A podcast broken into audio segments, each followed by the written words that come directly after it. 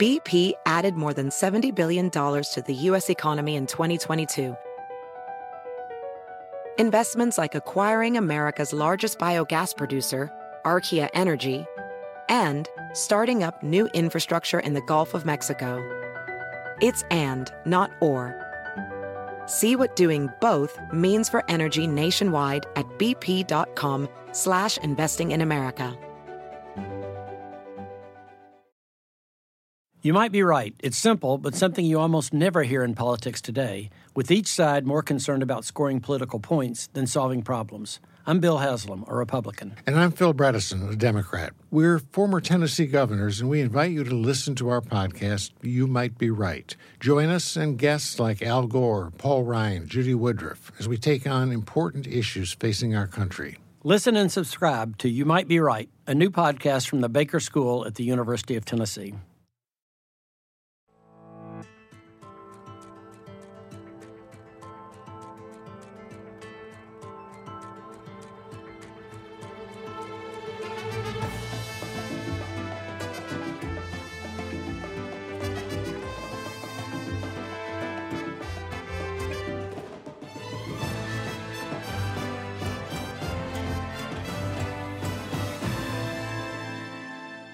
Buenos días, jueves 2 de junio, un jueves, este, bueno, caótico en la Ciudad de México. Por verme, por verme fresa, les damos la bienvenida. Aquí estamos ya toda la banda de la señora de la casa. Compañeros, buenos días. Buenos, días, ¿cómo estamos, Maquita, ¿cómo, Luigi? ¿Cómo llegaron? Pues la verdad es que yo creo que, y lo platicaba con Luis, y muchas personas hicimos, nos preparamos, y más cuando vienes desde el sur de la ciudad y veníamos para acá, ¿sabes qué? Hay que salir pues, una hora antes. Así Eh, de fácil. Y yo Básicamente. hacemos, hacemos rondas, normalmente nos venimos para acá a las 7 y media de la mañana y hoy 6 y media de la mañana. Sí, para evitar Sí. cualquier tipo de contingencia. Sí, porque la verdad es que no sabemos. Y es que desde las 7 de la mañana se reportan 10 bloqueos de choferes de microbús en distintos puntos de la Ciudad de México. ¿Qué están exigiendo? El aumento de 3 pesos en la tarifa base. O sea, que pase de 5 pesos a 8 pesos. Los bloqueos están en Miramontes y Tasqueña, Periférico Oriente y Tláhuac, Doctor Galvez y Revolución, Zaragoza y Guelatao, en Indios Verdes, en Ticomán y otros puntos. Se prevé que los bloqueos vayan a permanecer hasta las 2 de la tarde. El gobierno de la Ciudad de México ya habló, rechazó este aumento de 3 pesos en la tarifa que piden los transportistas y sobre este tema justamente está en la línea el secretario de Movilidad de la Ciudad de México, Andrés Layú. Andrés, buen, buen día. ¿Qué tal? Eh, buen día, muchas gracias eh, Adela por, por el espacio. Bu- Pues soy Maca, pero, Perdón, pero sí, Maca. no te preocupes, pero este es el espacio de, de Adela. Oye, Andrés, ¿qué, ¿qué está pasando? Los transportistas dicen que el gobierno de la Ciudad de México simplemente los ha ignorado y que es por eso que tienen que llegar hasta esta, ¿no? Pues hasta esta instancia. Eh, bueno, lo primero es que no es cierto que se les ha ignorado, sino más bien no hay acuerdo y no hemos accedido a la demanda que han planteado, que es básicamente duplicar la tarifa de transporte eh, público concesionado actualmente existente. Eh, esto es, sería, digamos, acceder a la petición que hacen, pues una afectación a la economía familiar eh, gigantesca. Esto se les ha dicho en múltiples ocasiones. Entonces hay un desacuerdo sobre el contenido de su propuesta. Y así se ha expresado, se les ha recibido, se les ha entendido. Efectivamente, son más de 60 mesas de trabajo donde se ha avanzado en otros temas que ahorita te voy a comentar. Pero lo segundo es la forma de plantearlo. Es plantear un incremento de la tarifa y decir, si no la subes, bloqueo las calles de la Ciudad de México, es inaceptable para el gobierno de la Ciudad de México. Sobre todo, que en los últimos tres años hemos trabajado con todas las organizaciones de transportistas, y con esas organizaciones hemos llegado a diversos acuerdos, como por ejemplo, sustituir las unidades de transporte público. Los microbuses grises que todos conocemos ya operando en la Ciudad de México 40 años. Eh, lo que tienen los transportistas son concesiones que los obligan a invertir en el servicio que dan. Sin embargo, el gobierno de la Ciudad de México les, le- eh, tiene un programa en donde ellos chatarrizan la unidad vieja y se les da un monto de hasta 450 mil pesos para financiar eh, unidades nuevas. Segundo, se hizo un programa de regularización porque sabemos que muchas operaban de forma irregular y se les hicieron condonaciones para hacer esa regulación de todos los trámites eh, que se requieren. Y tercero, durante la pandemia, en donde claramente hubo una baja en la afluencia de pasajeros, se les dio un bono de combustible que en el 2022 ha sido por unidad de 4.250 pesos al mes por unidad. Entonces, en las mesas se les ha atendido, se ha llegado a acuerdos con ellos y se ha avanzado. Sin embargo, están haciendo una exigencia de subir la tarifa sin sustituir sus unidades, sin mejorar el servicio, sin garantizar la profesionalización de los conductores. Algo tan sencillo como que los conductores tengan uniforme, que las unidades, que no vayan con acompañantes, que las unidades no tengan vidrios polarizados, que se garanticen las condiciones físico-mecánicas de las unidades, que son exigencias de la ciudadanía, no solo son del gobierno de la Ciudad de México. Y pese a no haber cumplido con esas características del servicio, piden un incremento en la tarifa con el argumento de homologarlo a la tarifa de otros estados de la República. Entonces, desde el punto de vista de la Ciudad de México, un planteamiento así es inaceptable. Y por eso les hemos dicho eh, eh, que no aceptamos su propuesta de incrementar la tarifa en estos términos. Lo que dices, Andrés, parecía que no, pareciera que, no hay margen de negociación ni de uno ni de el otro lado, ¿no? Ellos no aceptan lo que ustedes piden y ustedes pues no aceptan lo que, lo que ellos piden. Y la verdad es que los afectados seguimos siendo pues todos los, los usuarios, todos los, los conductores, porque es muy cierto lo que dices. O sea, uno ve un camión y va destartalándose y de pronto me pareciera hasta peligroso ese olor a gas que desprenden algunos de ellos que no tienen el mantenimiento eh, adecuado, que son reconvertidos, ¿no? Por ejemplo, a gas. Pero por todo lo que, por lo que cuentas, pues pareciera que estamos dentro de un laberinto. O sea, hoy habrá caos en la ciudad, pero eh, habrá este diálogo. afectaciones. Eh, nosotros estamos abiertos al diálogo. En ese, nosotros nunca hemos cerrado el diálogo. Tienen el contacto directo conmigo, tienen el contacto directo con otros funcionarios de la Secretaría de Movilidad y de la Secretaría de, de Gobierno. En ningún momento nos hemos cerrado el diálogo. Digo, para darte un ejemplo, este grupo representa alrededor de 20% de los transportistas de la ciudad. Sin embargo, con la mayoría hemos eh, trabajado y hemos tenido avances. Tenemos unidades nuevas operando en Cuautepec, unidades nuevas operando en Legaria, están a punto de entrar unidades en División del Norte, en Tlalpan tenemos unidades nuevas. Se ha puesto eh, la tarjeta de movilidad integrada en estas unidades nuevas para que se integren a toda la red de transporte. Se puede trabajar con los transportistas, no hay duda. Pero también cuando el grupo que es el que menos avanza en este trabajo, es el que exige el incremento más alto de la tarifa, pues sí, hay un momento donde el gobierno de la Ciudad de México dice no podemos afectar así a la ciudadanía y no en estos términos. Y también hay un momento en el que el gobierno de la Ciudad de México es sensible, digo, y, te lo estoy preguntando, este, como lo dice aquí la gente que nos está, que nos está viendo en el chat, ¿es sensible, por ejemplo, a los aumentos en el combustible? Tan hemos sido sensibles que por eso se hizo el programa de bonos eh, de combustible. Ese es un buen ejemplo, pero también ese programa viene acompañado de ciertos acuerdos sobre la calidad del servicio. Entonces, plantear simplemente un incremento en la tarifa sin considerar cuál es el servicio que están dando, sin considerar el apoyo que se les da para sustituir eh, unidades, el apoyo que se les ofreció y se hizo de incorporación de conductores al eh, seguro social pagado por el gobierno de la Ciudad de México para profesionalizarlos, insisto, es un planteamiento, el de ellos, que en ese sentido no es aceptable para el gobierno de la Ciudad de México y conociendo las exigencias de la propia ciudadanía sobre la calidad del transporte, pues en el fondo tampoco es aceptable para la ciudadanía porque implicaría afectar su economía sin una mejora en el servicio. ¿Cuál es tu panorama para, para el día de hoy? Ahorita eh, estamos eh, justamente trabajando en las alternativas viales en los diversos puntos. Estamos dándole seguimiento, digamos, a la circulación y operación de transporte en toda la ciudad. Tenemos afectaciones, efectivamente, en lugares puntuales, que son eh, Indios Verdes, Constitución de 1917, Tasqueña, la intersección de reforma eh, y constituyentes, pero al mismo tiempo en el resto de la ciudad sí tenemos, eh, en Xochimilco, perdón, División del Norte y Muyuguarda, en el resto de la ciudad sí tenemos pues, movimiento, el metro sigue operando de forma normal, las líneas de Metrobús donde no están siendo afectadas por los bloqueos, sus autobuses siguen operando de forma normal, lo mismo que los otros servicios de transporte de la ciudad. Entonces, lamentamos mucho, evidentemente, esta afectación, pero eh, ayer hicimos el llamado a los transportistas a que si querían manifestarse lo pueden hacer libremente. En la Ciudad de México se manifiestan muchas personas de forma libre, pueden expresar sus ideas, pueden estar en desacuerdo con la propuesta eh, y la forma en la que estamos trabajando eh, con ellos, pero afectar a la ciudadanía de esa forma nos parece que no está justificado. Andrés, buenos días, Daniel López Casarín.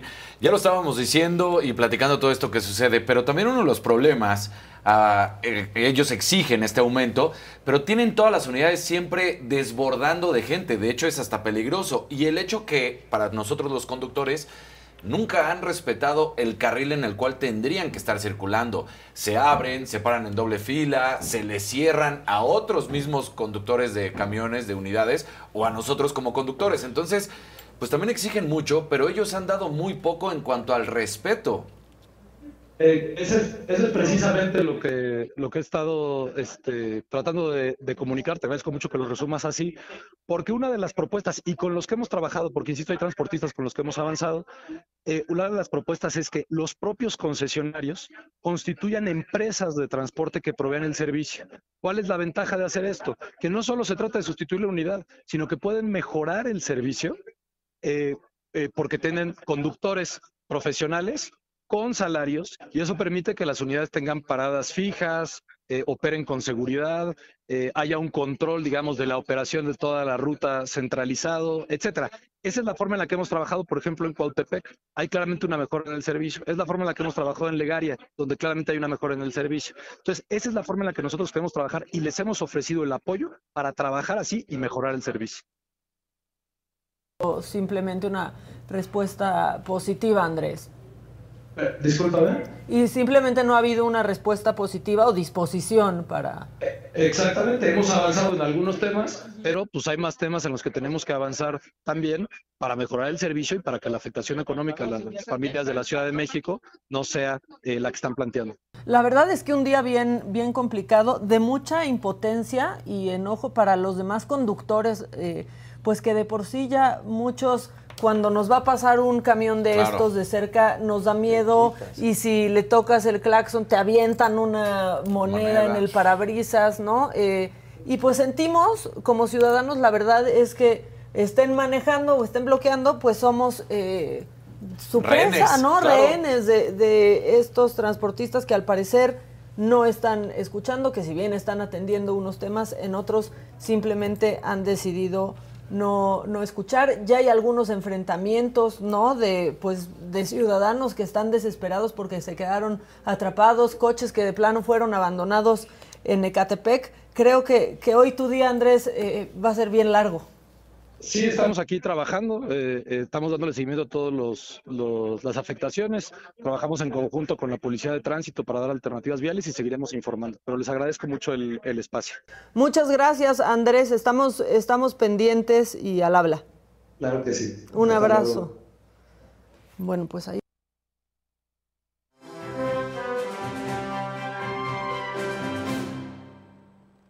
Bueno, eh, Casa Madero, la vinícola más antigua de toda América, anunció su cierre temporal, seguro ya vieron esta noticia, y lo hizo luego de que fue tomada por ejidatarios del poblado de San Lorenzo en Parras de la Fuente, en Coahuila, y reclaman que la empresa retiene agua de riego y les entregan menos de la que ellos necesitan. Los ejidatarios irrumpieron en los viñedos de Casa Madero la tarde del miércoles de la semana pasada y mantienen pues un grupo de vigilancia en ese lugar. La empresa acusó inacción por parte de las autoridades, tanto el gobierno de Miguel Riquelme como de la alcaldía de Parras que encabeza Fernando Orozco Lara, quien está con nosotros vía Zoom. Alcalde, buen día. Primero eh, le pregunto, ¿sigue tomada la empresa por parte de los ejidatarios?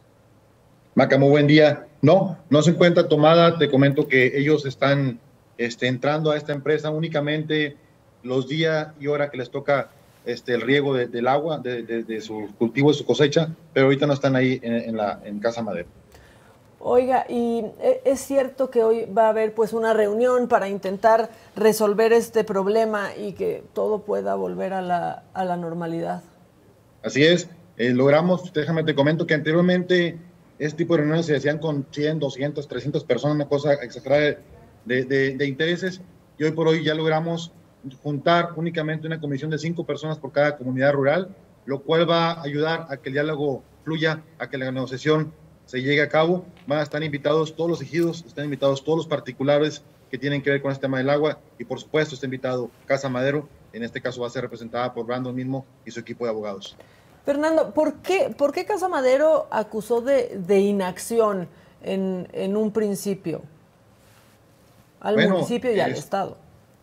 Sí, la verdad es que eh, en una entrevista Brandon comentó que llegó la, la fiscalía acudiendo su llamado. Fuimos, nos reportó, mandamos seguridad pública, estaban ya dentro de la propiedad y es un tema que tienen ya que, que actuar ellos legalmente, pero el respaldo siempre lo han tenido y prueba de ello que el día de hoy, Maca, logramos sentar a las autoridades, tanto Procuraduría Agraria, Registro Agrario, el Secretario de Gobierno, el Fiscal General, eh, los, los, todos los regidores que integran este, este ayuntamiento, así como te servidor como alcalde, vamos a estar platicando. Es la primer mesa de trabajo en la historia. Es un problema, Maca, que no tiene ni uno ni cinco años, tiene décadas. Inclusive lleva dos, tres generaciones de, de, de conflicto. Entonces, el hecho de llegar al diálogo, llegar a platicar, a negociar, creo que es un gran paso que estamos dando. Creo que desgraciadamente las cosas se dieron de esta manera tan, tan lamentable en esta época del mes, como en todo el país y aquí en Parras, no es la excepción, pues no ha llovido, eh, los nogales, en este caso los campesinos, se le están secando, ellos dicen, son nogales que plantaron nuestros abuelos, necesitamos que darles el vital líquido, si no se nos van a seguir emplagando, y bueno, tomaron la decisión de hacer esto, no sé si esté bien o esté mal, las autoridades competentes lo dirán, pues nosotros como ayuntamiento, y viendo que es un problema entre particulares, tenemos que mantener la armonía aquí en nuestro municipio. Los ejidatarios están firmes en que Casa Madero está acaparando agua que a ellos les pertenecería también, Fernando. Es lo que comentan. Déjame te platico un poquito cómo está acá el tema. En la entrada de Parras este, hay un compartidor que le llaman donde llega todo el agua. Llegan, según versión de los campesinos, aproximadamente 430 litros por segundo. De ahí el agua fluye por las acequias, por algunos 5 kilómetros y de ahí entra a Casa Madero. En Casa Madero tiene un tanque, el cual almacena el agua y de ahí le manda el agua a los campesinos. Los campesinos comentan, versión de ellos, que tienen cinco años queriendo entrar a ver cuánta agua está llegando, a ver si le dan para darle mantenimiento a, a, los, a las acequias. Y la versión de ellos, no mía, es que no le han dado permiso a Casa Madero de entrar. Y a verse presionados por la época del año que estamos atravesando, tomaron esta decisión se manejaron los medios de comunicación que gente armada, que iban con palas, con talaches, pidieron permiso, ahí están los videos. Este, y lo no, no, no defiendo a los campesinos ni a Casa Madero. Estoy defendiendo que Parra es un municipio seguro, Coahuila es un municipio seguro, y quiero que, los invito a ustedes que vengan el día que gusten, de día, de noche o de tarde. Inclusive puedes dejar tu video de tu carro con los abajo y no te van a robar nada. Es un gran municipio que hay quienes duermen con la puerta abierta de su casa por las temperaturas tan agradables que son aquí de noche y, no, hay, no hay no hay nada. Es una gran bendición este pueblo mágico. Fernando, bueno, pronto, pronto estaremos por allá. ¿Y cuál es la postura ante esto de Casa Madero? O sea, ¿qué les dice a ustedes? Bueno, la postura de Casa Madero, como, como la de todos, es este, pues hace 40, 50 años teníamos, tenían más agua, hoy por hoy el agua es menor y es momento de sentarse, ajustar porcentajes, ajustar litros, de manera que a todos les llegue este, lo justo porque hay quien dice que, que, le están descontando las mermas que otros no, no, están ajustando. Entonces, por eso es momento de llegar a un acuerdo. Eh, en este acuerdo, Maca, es muy importante la presencia de Conagua. Se les invitó a tanto Conagua en, en, en México como aquí en la laguna, aquí en Torreón. Este, esperamos contar con alguien de ellos. Es un tema que, que a todos nos interesa que se solucione. Esperemos que el día de hoy esté presente Conagua. Ya nos confirmó Procuraduría Agraria, Registro Horario, Fiscal General, Secretario de Gobierno, pero esperamos que también esté presente con agua. Pues bueno, Fernando, nos quedamos, nos quedamos al pendiente de, de este tema que bueno, pues este es muy importante, sí como trascendió la noticia, ¿no? En días pasados era como si un grupo armado entró a casa a Casa Madero y pues es sí todos teníamos más más agua antes, seguramente, y espero que estas eh, pláticas avancen, estas mesas de diálogo, y nos quedamos pendientes, Fernando. Confiamos que sí va a ser, te mantengo al tanto, qué bueno que se aclaró, no era gente armada, campesinos, inclusive los mismos campesinos decían, chequense, no tenemos ningún antecedente penal, somos gente de trabajo. Entonces, esos parras, gente trabajadora, gente cálida, y, y, decirte que el agua de Parras es tan buena que se convierte en vino y los mejores vinos a nivel mundial. Entonces, los sí, esperamos aquí en este pueblo mágico que lo visiten. Los mejores vinos, ayúdenlos entonces, por favor. Muchas gracias, claro sí, Fernando, estamos pendientes. Pues ahí está, eso por un lado. Y luego ayer a mí me impresionó muchísimo que me metí a ver el veredicto del juicio de Amber Heard y Johnny Depp y tenía 3 millones de personas conectados.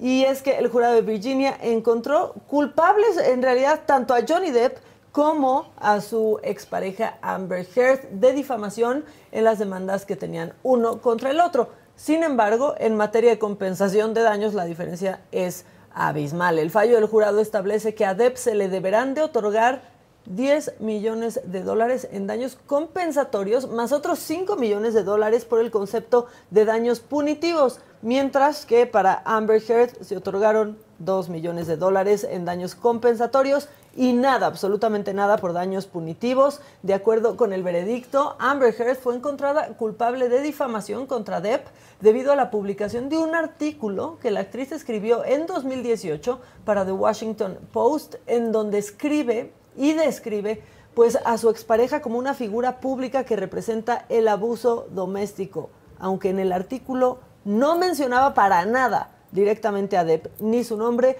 La descripción lo aludía, por lo que el actor pues entabló una demanda por difamación. Sin embargo, a la demanda de su ex esposo, Amber Heard respondió con una contrademanda y por eso están vía Zoom Ilan Katz y Claudia Aguilar, porque ayer lo anticipábamos, compañeros, y yo me he ido enchilando un poco y no sé, quiero, queremos mejor platicar con ustedes. Buenos días. Hola. Ah, ¿solo está Ilan? Hola, hola. ¿Pero ya está listo? Hola, Ilan. Sí, lo escuchamos. Ahí está. Hola, Ilan. Buenas. Sí, te escuchamos perfecto. ¿Cómo estás, Ilan? Yo no lo escucho, pero empiecen ustedes en lo que me arreglan. Ilan, ¿cómo estás? Oye, just, justamente... Pues si quieres dar un contexto. Sí, a ver, después de este juicio, ¿no? De seis semanas, eh, delibera el jurado durante tres días y llegan a este veredicto final, que bueno, en algunos medios lo mencionaron como un veredicto final mixto, pero realmente el que se ve más beneficiado y el que realmente ganó el juicio fue como Johnny dije Depp. aquí en el preámbulo. Exacto. Él encuentran que sí hubo difamación en tres de los tres statements que él presentó en la demanda, ¿no? De este artículo del Washington de Post de los gana. 2018. Y por el lado de Amber, tres de los statements de los tres statements que presentó ella en la contrademanda, nada más encontraron que en uno hubo difamación y no fue realmente Johnny Depp, fue uno de los abogados de Johnny Depp, él que hizo una declaración para Daily Mail en el 2020. Maquita mencionaba que por daños compensatorios a Johnny Depp le otorgaron 10 millones de dólares por daños punitivos. Maquita comentó que 5 millones, pero realmente son 350 mil dólares porque el estado de Virginia está topado en esa cantidad en daños punitivos. Pero ahora sí, mi querido Ilan, eh, pues nada más que nos expliques un poquito realmente eh, lo del tema del veredicto mixto, que realmente pues Johnny Depp sale con la ventaja ahí, ¿no? Pues sí, es que no está tan mixto. Es que, eh, a ver, ella hace una contrademanda por este, lo que entendemos bien como un daño moral, una difamación. Y lo que dice el veredicto es que un abogado de Johnny Depp, que no era parte del litigio, o sea, no era parte de este equipo de litigantes, hizo un comentario sobre que esto era, que las acusaciones eran falsas y eso la lastimó moral, la dañó moralmente y por eso tenía ella derecho a dos millones de dólares. Que bueno, pues eso realmente no me parece que afecta en el veredicto realmente a Johnny Depp. Ahora, ¿qué, ¿cómo viene el- la sentencia? La sentencia del veredicto lo que dice es que Amber Heard hace tres manifestaciones falsas y dolosas, porque usan la palabra malice. Malice es dolo, o sea, malicia. ¿no? Malicia. Entonces, hace, lo- y eso lo que quiere decir es que ella, a sabiendas de que era falso y con la intención de perjudicar a Johnny Depp, hace estas manifestaciones que básicamente son que, ah, que ella por hablar en contra de la violencia de género ha sido castigada y, y dos, que Johnny Depp la maltrató. Y eso en el juicio, pues, eh, a pesar de que ella dice que tenía una montaña de evidencia para acreditar la violencia doméstica en su contra, realmente un jurado de sus pares en el sistema anglosajón, que, que así debe ser, determinó que pues eso era falso, que ella no había sido víctima de esta violencia doméstica a la cual ella hace alusión. Entonces, pues me parece que, que la sentencia era, como lo vimos, los abogados de Johnny Depp no solamente fueron buenos, sino o mejores que los de Amber, pero también contaban con más elementos y eso me parece que es sumamente importante. Vamos a tener una serie de, o hemos tenido una serie de discusiones sobre la justicia o los méritos del veredicto, para mí me parece que estamos siguiendo el juicio que el, veredicto es correcto, es un, es un veredicto que está apegado a la evidencia que se presentó en la corte. Y ya por último, efectivamente se le dieron 10 millones de dólares por daños compensatorios. ¿Qué quiere decir el daño compensatorio? El daño compensatorio es el daño que se le generó a Johnny Depp directamente por lo que él dejó de ganar o perdió por las manifestaciones de Amber Heard. Y pues están los daños punitivos. ¿Qué son los daños punitivos? Los daños punitivos son los daños que se, que se le imponen a una persona para que no lo vuelva a hacer. Punitivo es igual a castigo. Es un daño para que aprendas. Y ese está topado del estadio estado de Virginia a 350 mil dólares. ¿Por qué en Virginia? Porque en Virginia están las está la imprenta del Washington, Post. Por eso le encontraron ahí el, este, la competencia del juicio de difamación. Ilan, una pregunta. ¿Esto abre la puerta a que si quisiera Johnny Depp seguir ahora con, de, con demanda contra el New York Times y contra The Sun en Inglaterra? ¿O hasta ahí llega? Digo, ya no sabemos qué vaya a ser él, pero ¿se permite o no con esta? Yo, yo creo que no, porque el, el medio no está imprimiendo datos de forma maliciosa, están reportando. Eh, para empezar, eso no era una nota. Tienen su disclaimer, era ¿no? Un editorial.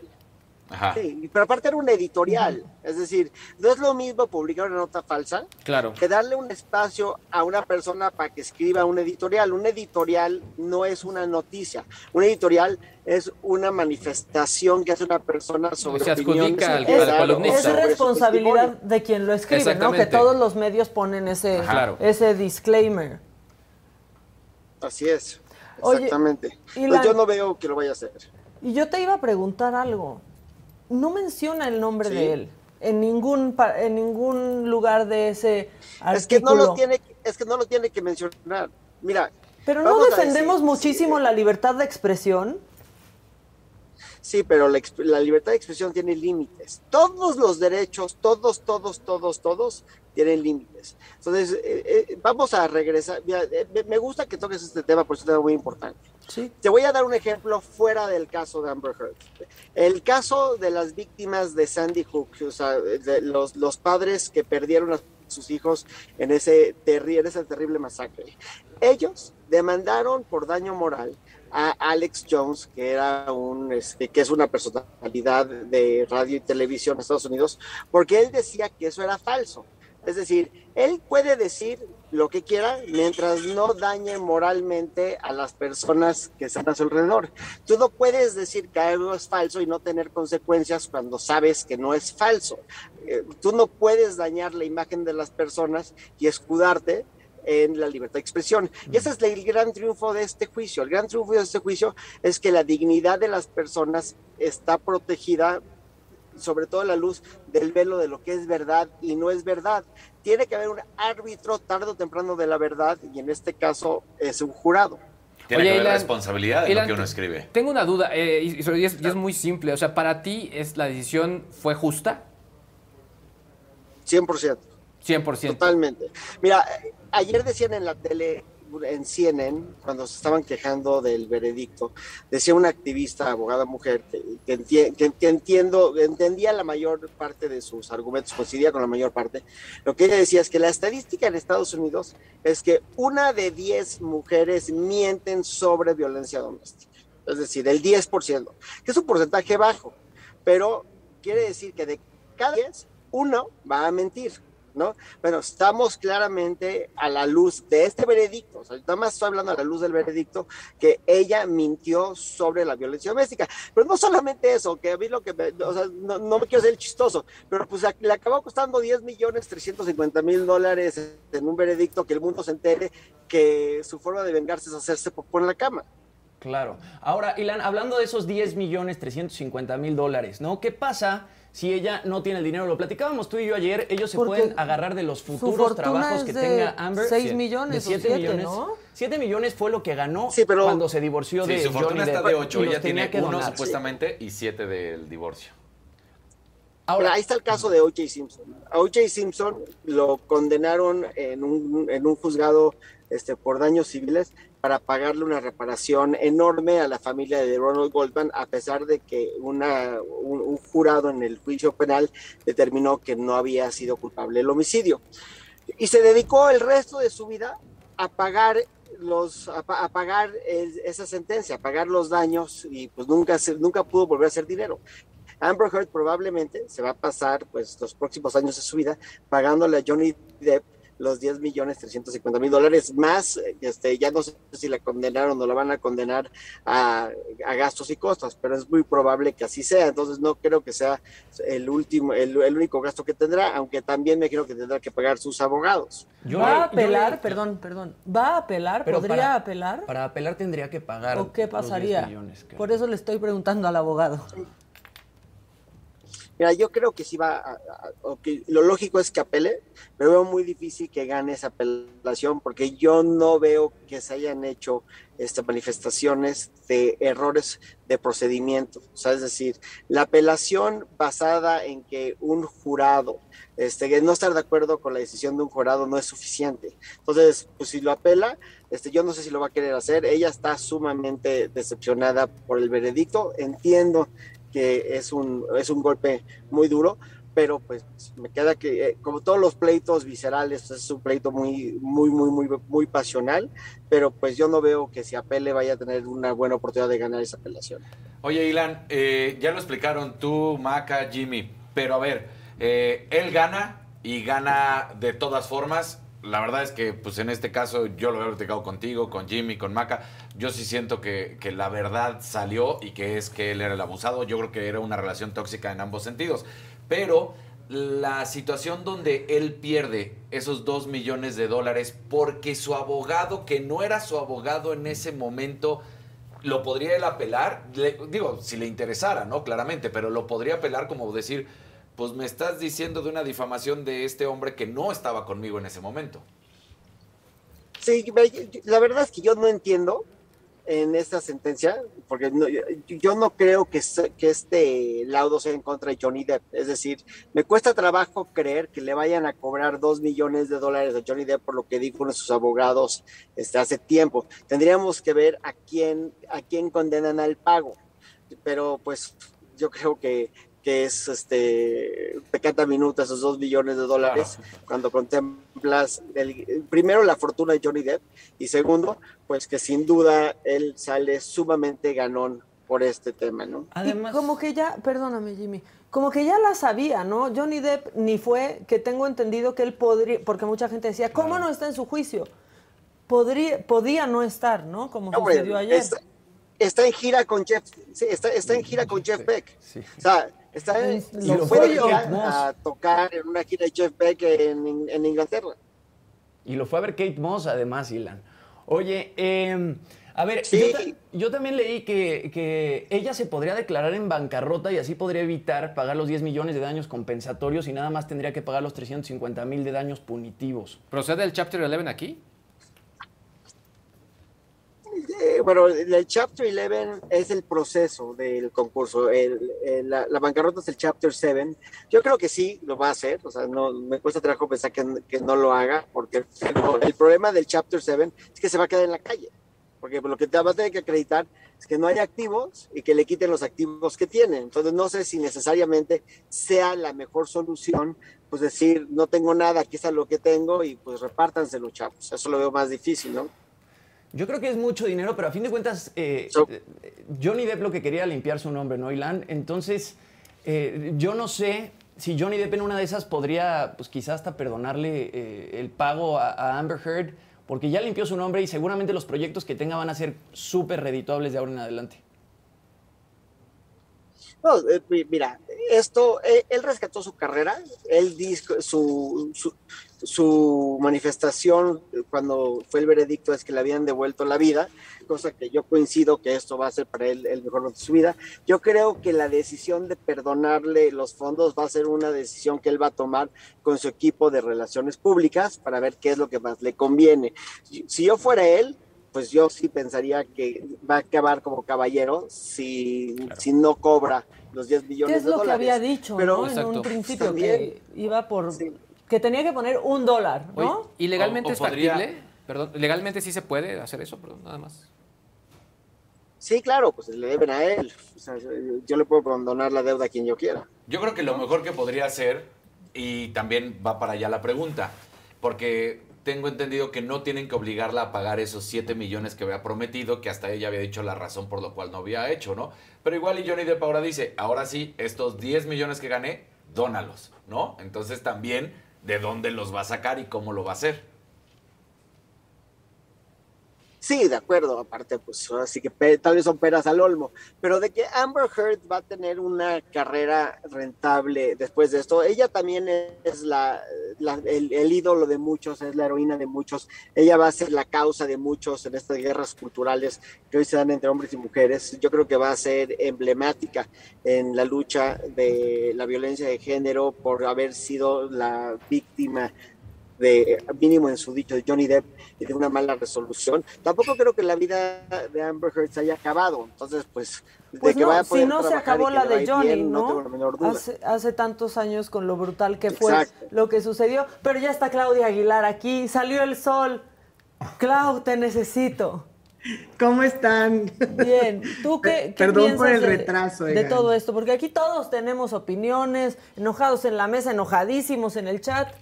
¿Cuál es tu ah, Sí. Oye, yo escuché ahorita a Ilan y estoy muy orgullosa, quiero decirlo públicamente, porque ya lo escuché como que, no sé si a la distancia un poco más mesurado de los primeros comentarios que le escuché de este caso.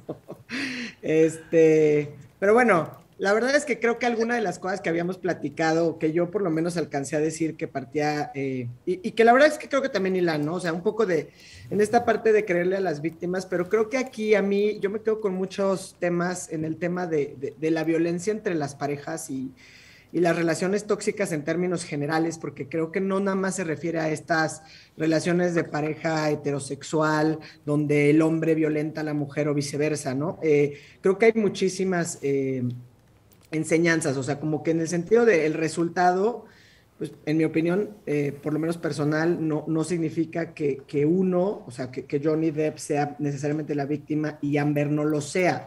Creo que incluso el veredicto en ese sentido, no sé si era el que esperabas tú, Ilan, ¿no? Porque era esta parte de Johnny va a ganar, sí, pero pues al final, ¿no? Significa que por los elementos, digamos, presentados en el juicio, el jurado estimó que pues sí existía esta difamación, por lo menos, en el artículo que, escribió Amber, eh, en específico por, pues digamos, el título que hablaba de, la violencia sexual, ¿no?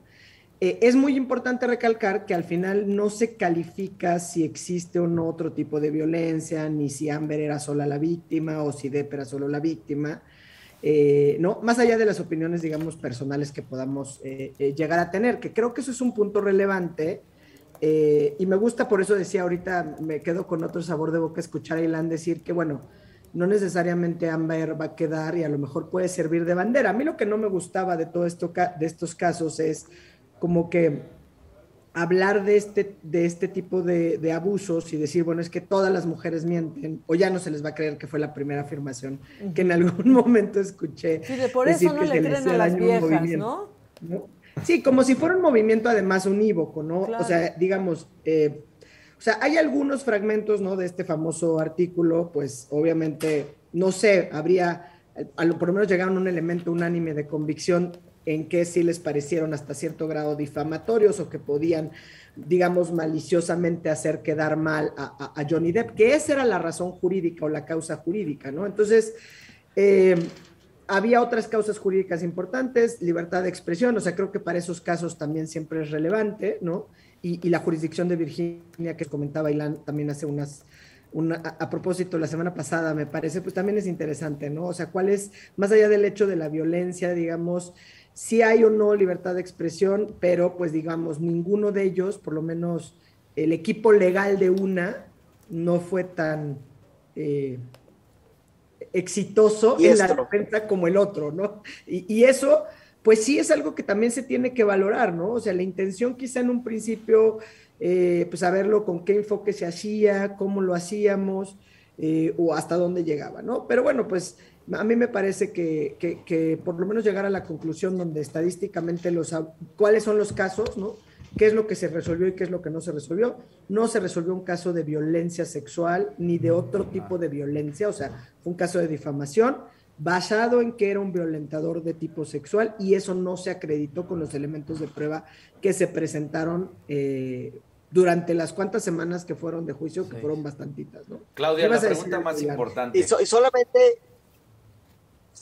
¿Daña o no daña al movimiento, Ilan y Claudia? O sea, porque yo creo que después de todo esto, ahí está el trasfondo, ¿no? Si termina dañando o no, o lo vamos a ver todavía más adelante. Híjole, es que a mí me parece. Mira, yo, A ver, Ilan, tú di adelante, No, no, no, adelante. o sea, yo, no creo que dañe el movimiento. Yo, yo creo que aterriza el movimiento. O sea, a lo que voy es que nadie ha dicho que la violencia de género no es importante. Es un tema importantísimo. Lo que sí creo es que se tienen que valorar las pruebas de una forma eficiente, eh, como en cualquier asunto, para poder determinar la verdad. Lo que es importante es la verdad.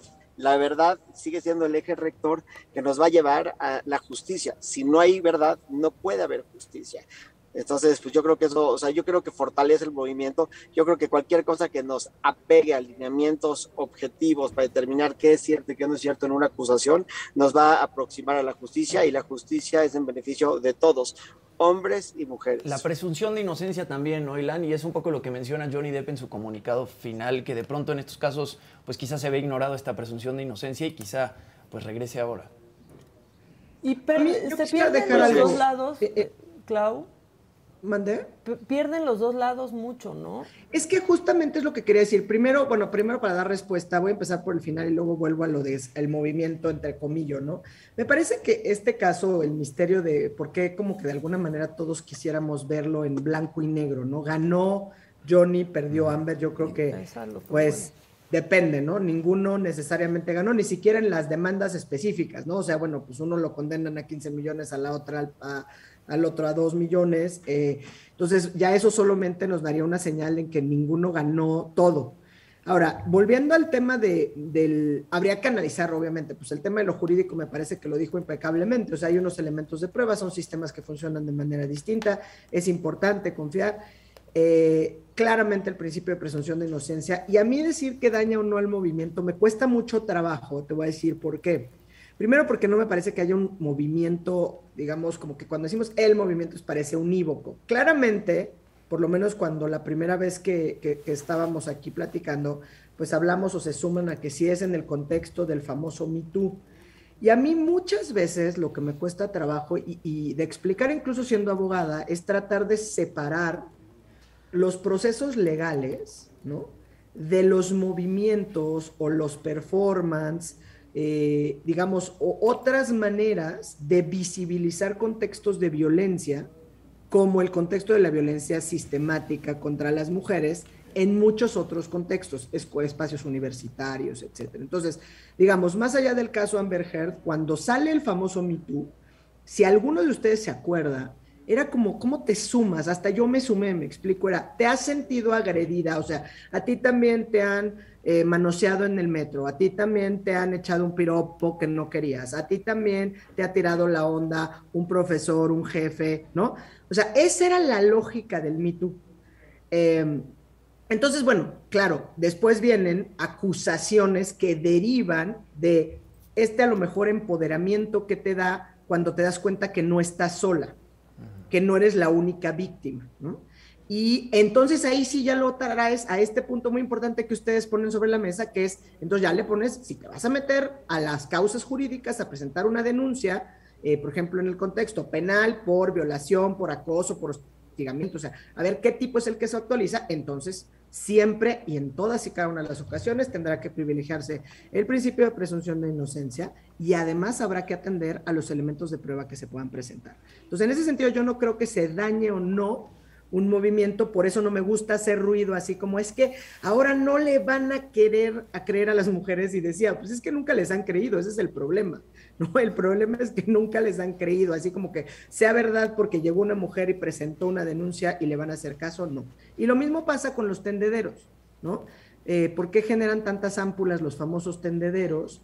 Eh, porque queremos verlo con los cristales eh, o con las gafas pues, del proceso judicial. Y no es esa la lógica, digamos, es una protesta de corte social donde, pues sí, como dice eh, por ahí, los ofendiditos, habrá quienes no resistan y obviamente en, pues, como sociedad, cuando se empiezan a hablar estos temas, también existe esta posibilidad, porque veo la cara de Ilan, audiencia. de que no te... Un abrazo, me tengo que difamen. Un abrazo, un abrazo, Gracias por entrar. Gracias, Ilan. Y por hacer sentir tan orgullosa a Claudia hoy. ¿Eh? Lo estás haciendo bien. No, perdón, pero pues yo así lo veo y la verdad es que sí, creo que esa parte que queda mucho sobre la mesa en preocupaciones, eh, cómo le vamos a poner el tema legal, ¿no? Sí. Y, la verdad es que el movimiento, cualquier movimiento tiene que ser más grande que una persona y que lo que suceda en un caso. Clau, y, creo que ha sido tan mediático este tema y nos ha enganchado a todos de, tal manera, ¿no? Mucha gente ha seguido este caso como nunca había seguido otro, ¿no? Eh, por lo mediático que fue. Ayer más de 3 millones eh, de personas conectadas, pero sí es importante decir eso, el movimiento cualquiera es más grande que un caso. Es más, es más grande que un caso y además también... Eh, es más grande incluso entender las implicaciones, ¿no? Las implicaciones que pueden tener los resultados de atender una denuncia de violencia. Y también está claro y queda sobre la mesa que pues la violencia no tiene género, ¿no? No siempre son víctimas las mujeres. Eh, y creo que eso sí quedó probado en el juicio, ¿no? O sea, ambas, incluso creo que la psicóloga de pareja en una testimonial decía, bueno, aquí hay violencia y malos tratos de uno respecto al otro y viceversa. Oye, Claudia, yo tengo una, pregunta y es ya, también de tipo legal. Y tiene que ver con si este caso se volverá referente y en qué sentido podría utilizarse como referencia para, para otro juez o otro jurado. Pues mira, las lógicas de los sistemas, del sistema norteamericano, digamos, es distinta y no alcanza a ser necesariamente un precedente, ¿no? Para que fuera un precedente vinculante, tendría que ser para otros, eh, pues, generar precedente. Ahora, me parece que es importante en tema de, difamación, ¿no? Eh, que a lo mejor cambia algunas de las eh, elementos de prueba o de lógica sobre los que estaban construidos y cómo se tutela la libertad de expresión. Em, ¿Te acuerdas que este caso cuando empieza, cuando Johnny Depp pierde la el mismo supuesto frente a las, en las cortes del, Reino Unido contra The? Y ahí lo pierde precisamente porque digamos que el espectro em, es mucho más eh, estricto para cómo se puede considerar que efectivamente una persona difamó otra y además la defensa de deshonra, nosotros retomamos unas declaraciones eh, para sacar este publica, esta publicación. ¿no?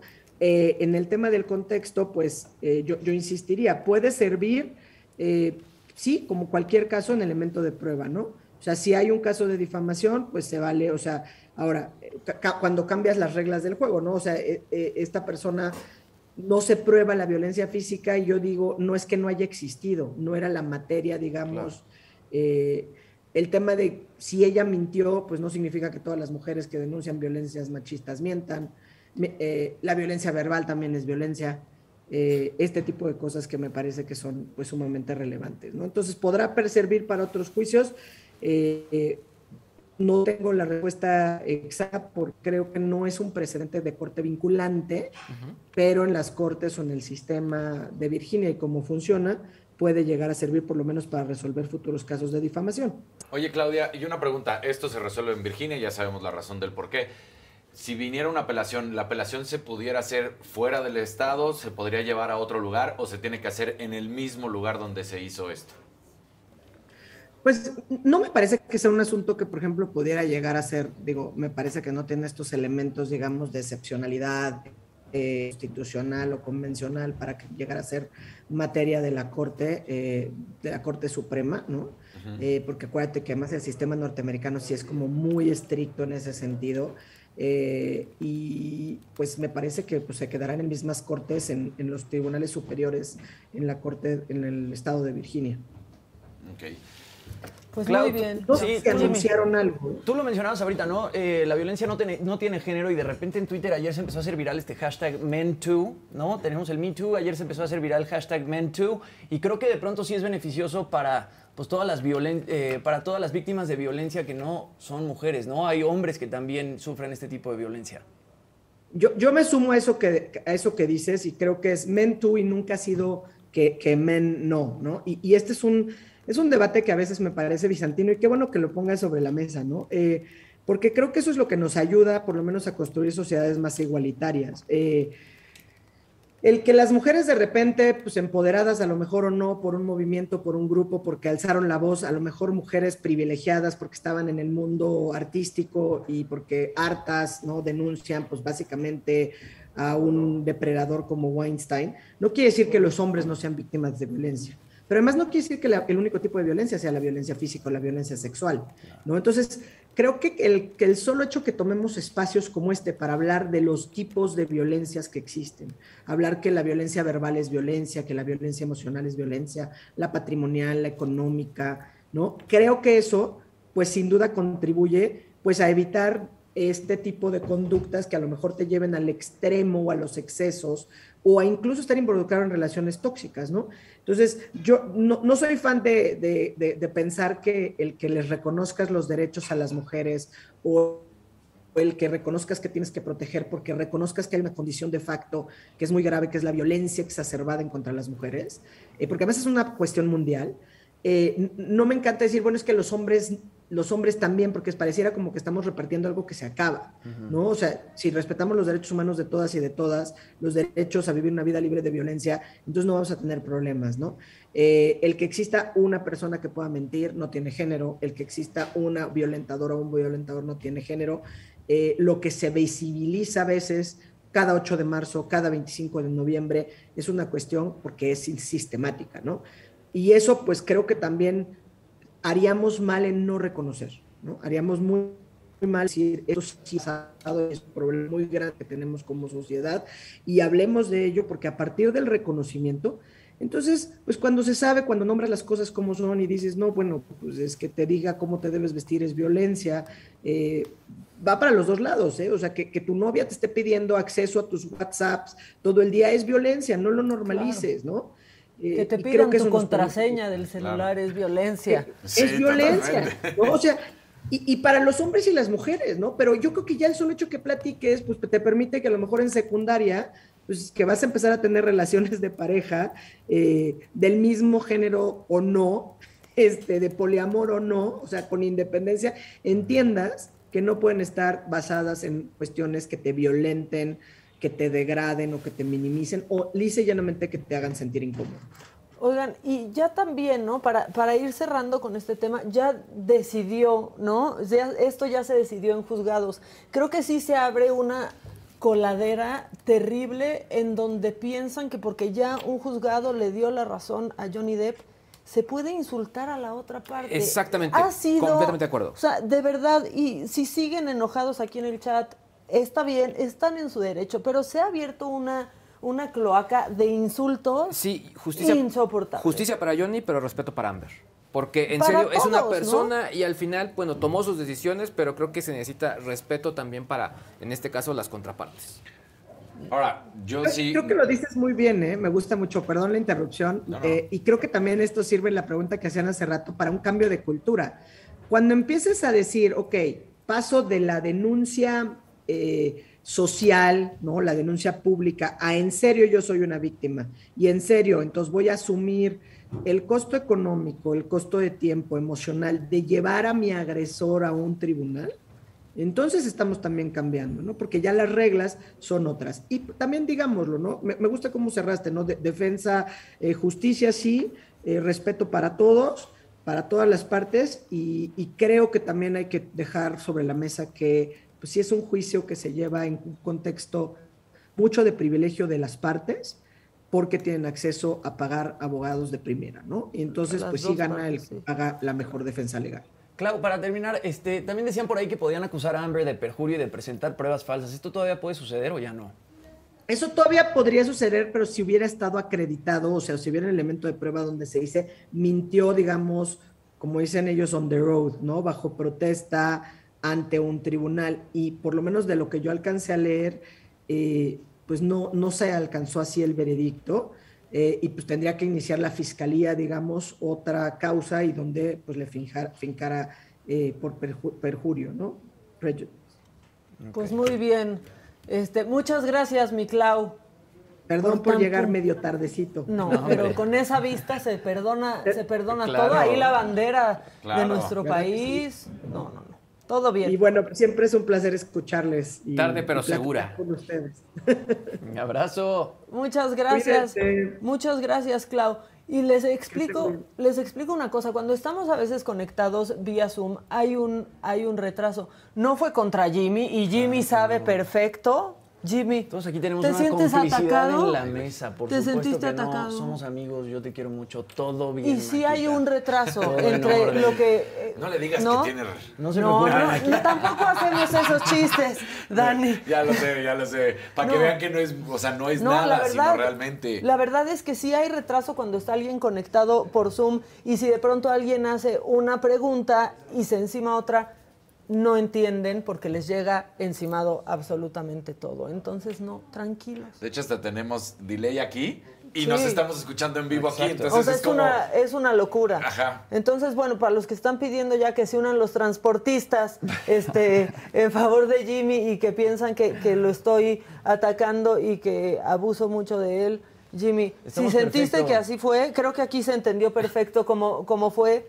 Qué mal que así se sintió allá, pero no fue así. Maquita, yo te quiero mucho. No tienes. Y no lo estoy obligando no me a que diga que eso. explicar a mí, entonces. O sea, todo no, bien. pero para, porque de pronto nosotros sabemos cómo funcionan Obvio. las cosas, Y la gente pero piensa- se perciben de otro modo y pues sinceramente no, no me gusta quedar, quedar en esa posición. Y es más, Jimmy, ¿Qué onda? ¿qué nos traes hoy? Oigan, a ver, yo quería que quizá escucháramos un poco de los comunicados que publicaron los dos. ¿No? Nada más para pues que terminemos de analizar el caso. Ya vimos lo legal, ahora vemos lo. Exacto. Por un lado, Lo social, Amber lo social. publica este comunicado después de que se dé el veredicto final. Ella dice, la decepción que siento hoy va más allá de las palabras. Me rompe el corazón que la montaña de evidencia no fue suficiente para luchar con el desproporcionado poder e influencia de mi ex esposo. Estoy aún más decepcionada con lo que este veredicto significa para otras mujeres. Es un retroceso. Retrocede el reloj a un momento en el que cuando una mujer levantaba la voz podía ser humillada públicamente. Elimina la idea de que la violencia contra las mujeres debe tomarse en cuenta seriamente. Creo que los abogados de Johnny lograron que el jurado ignorara el asunto clave de la libertad de expresión y la evidencia que era tan conclusiva que nos hizo ganar en el Reino Unido.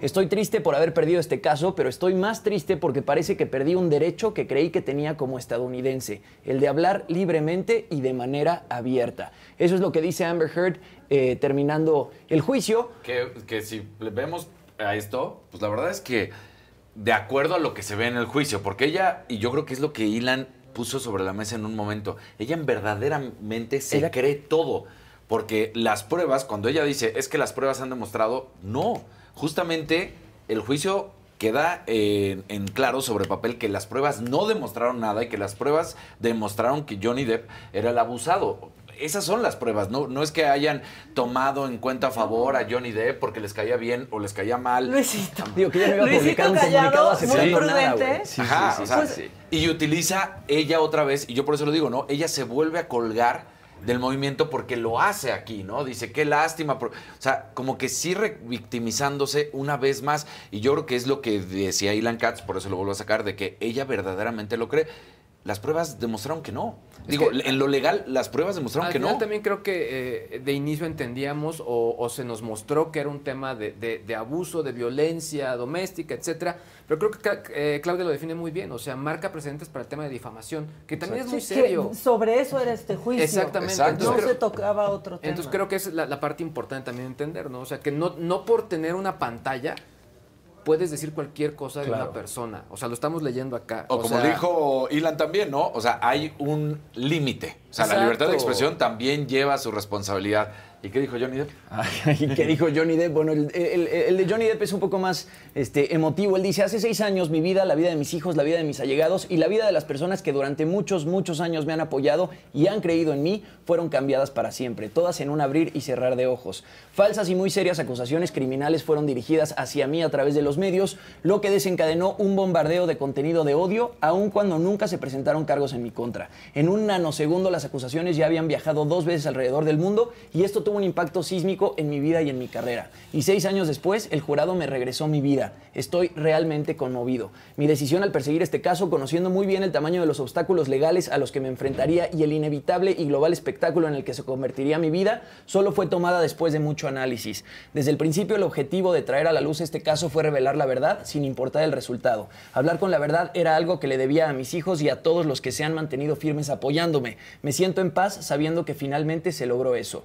Me siento abrumado por las muestras de amor y el colosal apoyo y generosidad de todas partes del mundo. Espero que mi búsqueda, porque la verdad sea dicha, haya ayudado a otros, mujeres u hombres que se han encontrado en mi situación y que quienes los apoyan nunca se rindan. También espero que la presunción de inocencia regrese, tanto en los juzgados como en los medios. Quiero reconocer el noble, el noble trabajo de la jueza, el jurado. Bueno, ahí al final le agradece a todo su equipo y dice, lo mejor está por venir y un nuevo capítulo finalmente ha empezado. La verdad nunca perece. Yo creo que pues Johnny Depp se fue más por el lado, ¿no? De que él quería que limpiar que- su imagen.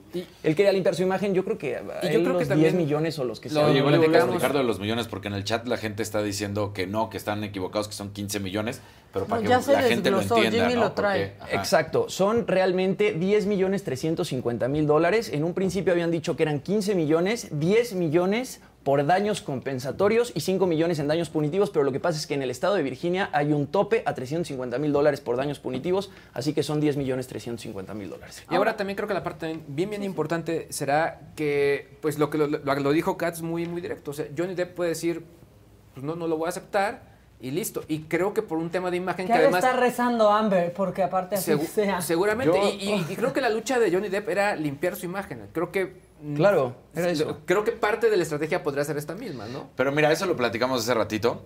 eh, y como estaba Ilan, no, no, no, no discutimos más. Eh, yo, Daniel, yo no lo perdonaba. Porque sí es cierto que no se le acabó la vida, como lo habías dicho. Pero yo creo que no, no se le acabó la vida porque Tienes lo que representaba. corazón, Daniel. no, no, porque Sí, lo que. qué rencoroso.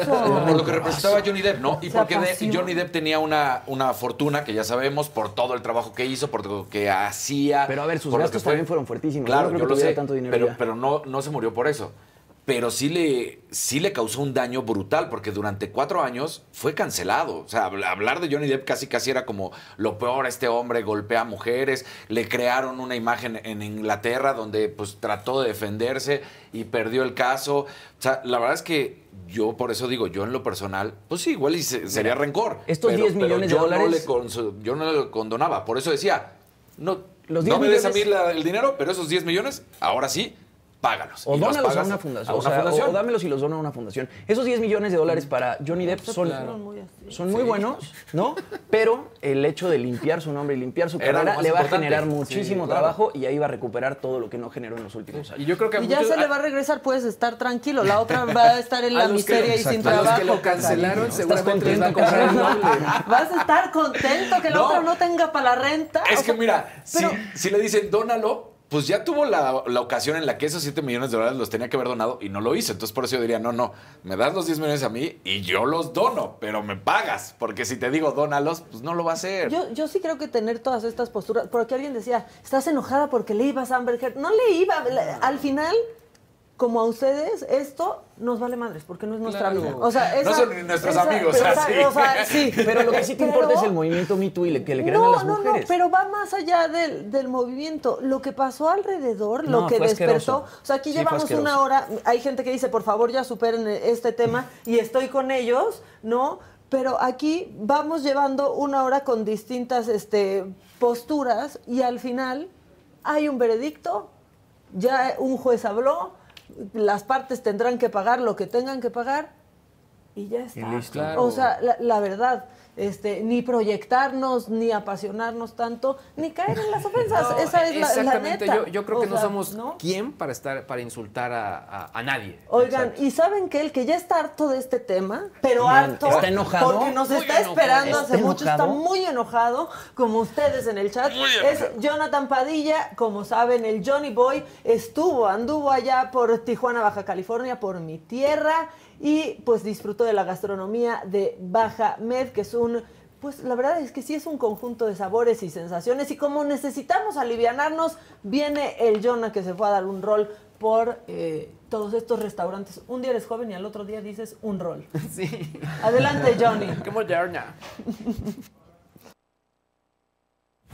Amigos de Saga, nos encontramos en uno de los restaurantes más famosos de aquí del centro de Tijuana. Y es nada más y nada menos que el Bajamed. Y en este lugar, la comida no tiene un preparado único. El guiso se hace como a usted le gusta. Piqueliquen y califiquen.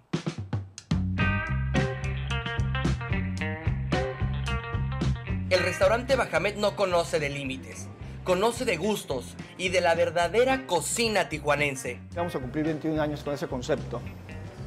El producto de baja es el actor principal de esta cocina. Llámese un callo, garra de león, callo burro, langosta, bulón, sardinas, garropas, sardineras, cabrillas, cordero, codornices, conejos, liebres, venados. Lo que sea de la baja es el actor, ahí está. La esencia de la agricultura, la ganadería y el campo lo tienen sus guisos. La autenticidad llega con sabor al plato. Entonces, este producto principal le pega a toda la cocina de cualquier parte de México.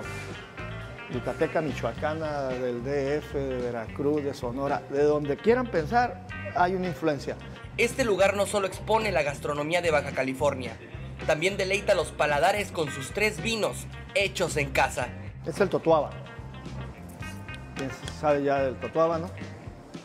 Pues lo registré y me quedé con el nombre, para mi sorpresa. Este es cacería cimarrón. El cimarrón es una, una especie emblemática también Baja California. La universidad tiene, su símbolo es este. Y este es el último, el berrendo, que es este. Acá. Tenemos el, en Baja California tenemos el berrendo en los desiertos del Vizcaíno y todo eso. o sea, es una especie muy apreciada. Bajamet se convirtió en un restaurante sin precedentes, porque también produce su propia cerveza, con el nombre de la herencia que el chef Miguel Ángel Guerrero trae en la sangre. que a uno le puse la chepi, así se llamaba mi mamá, el ruco, que así le decíamos a mi papá. Eh, todos mis amigos le llamaban el ruco y nos íbamos mucho de cacería, por ahí andan las fotos. Y el tercero se llama Miguel Diablo, porque mi mamá sí me llamaba de morro, oveja negra al final. ¿no? Diría el clásico, uno no puede pensar bien, amar bien, dormir bien, si no ha comido bien. Y este lugar te hará soñar desde la mesa y con el mejor sazón. Para me lo dijo Adela, Jonathan Padilla. Ay, ya, ya nos dio hambre. Y aquí está nuestro invitado, Yosmani García. Hiciste como que se te antojó, ¿verdad? Bueno, imagínate, yo vine en taxi desde Miami y te vengo a traer más hambre todavía porque te traigo una pizza. Una Oh. pizza caliente porque tengo una amiga mía que tiene una pizzería y pizza por la noche y pizza por el día. Entonces, bien, ¿eh? a toda la gente que le gustó el taxi, les traigo ah, el, el día 25 a todo el Pride, a todo el Pride. Tengo la, la dicha que me invitaran a mí. Viene también. ¿Vas a mi- estar en el Zócalo? Voy a estar en el Zócalo Qué a las 3 de padre. la tarde. Qué cool. Eh, en, en el Pride estoy gracias a, a toda la gente de la comunidad por, por siempre apoyarme, por siempre seguirme, darme ese respaldo como artista que, que lo hace uno de verdad estar vivo y estar presente, ¿no? Eh, vengo con, con mi novia que, que es la, la diva del azúcar en, en los Estados Unidos, le hace los que a Thalía, a Maluma, a Floyd Mayweather. Estoy bien contento después de cinco años de, de migración en Estados Unidos, que la gente dijo, el del taxi, ¿qué pasó? Bueno, como cubano, como latino al fin, no, no, no importa si eres mexicano, colombiano, cubano, sabes que el golpe de la migración te hace darle un tropezón, pero bueno, como, como buen latino de verdad lo, lo- lo pasamos ya y, y pues estoy eh, llegando a México ahora con esto que está bien viral en, en España, en Italia y en toda la Florida y sobre todo en mi isla de Cuba, que se llama Pizarre. Con el taxi la rompiste. ¿Quién ha escuchado esa rola del sí, no. taxi? Esta de la pisadera, la- de, de la, de la- no es lo mismo pizzería que pisadera. Porque fíjate que la pizzería la inventaron los italianos, pero la pisadera la inventamos los cubanos. Así que la, la estamos trayendo para que la gente de verdad goce esta, este intercambio de, de- de- ¿cómo se llama?, de cortejo entre las parejas, que ya hasta la- a los que tienen baby, que no pierdan esa, no, ese morbo entre Sí, parejas, claro. esa, tú sabes, esa seducción bonita entre parejas que, pues, que tengan hijos o que quieran estar teniendo a los pequeños de la casa, un sobrino, un hermano, eh, fuera de, de este ambiente de mayores, ¿no? Y pues está funcionando muchísimo y pues contento de estar acá en México. Vamos a estar en, en Tlatelolco, me lo aprendí. Bien, bien bien. Bueno, vamos a estar... ¿Mandé? El centro de convenciones Tlatelolco me está Sí, diciendo aquí tu Vamos a estar después como ya a las 6, 7 de la tarde, de- a las 3 yo voy a estar cantando en el Zócalo. Después más tarde en la colaboración con Gaby Spani, con Sergio Mayer. Con Lisbeth y- Rodríguez, Y otras ¿no? personas que, Sí. que vienen a apoyar los derechos humanos porque realmente... Y en zonas la- de la ciudad la- que se siente una energía muy especial por, por los diversos sucesos. Y bueno, la parte del Zócalo creo que la vas a sentir muy fuerte. La gente va a bailar ese día el taxi, este tema que se llama Pisa, Pisaré, que es el que estoy presentando por todos lados, y uno con Charlie Black, que es la voz más dura que tiene Jamaica ahora mismo, con un paso nuevo para el verano, que lo voy a estar lanzando ahí para todos mis amigos y amigas de la comunidad que por años me han regalado años de par y de, y de éxito. Osman, yo te quiero preguntar por el taxi. De pronto, ¿cómo es un hit como, como el taxi para un artista como tú? Que, Imagínate. este, ¿Cuándo fue cuando realmente te diste cuenta que, que había sido el hit que, que- que es el Bueno, taxi? Imagínate, el taxi, imagínate. ¿Y cómo impacta tu carrera? Eh, eh, es, el es único tema de habla hispana que ha cerrado los Grammy norteamericanos. Es el único, es el único tema que ha, que ha roto esa barrera de un poquito de, de- de racismo, ¿no? ¿no? Pero realmente el mercado más grande, o sea, la música anglosajona está en Hollywood de siempre y es la plataforma más grande que tiene este planeta.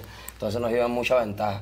Y fíjate si tal si gracias a Dios regaló tantas vibras por, por, por el, por el mundo, ¿no? Que, que Pitbull cierra con Sofía Vergara bailando. Yo estaba en ese momento aquí haciendo los premios TV y novela. Estábamos de- de- de- en, en ese año J Balvin, Alejandro Sanz y este servidor.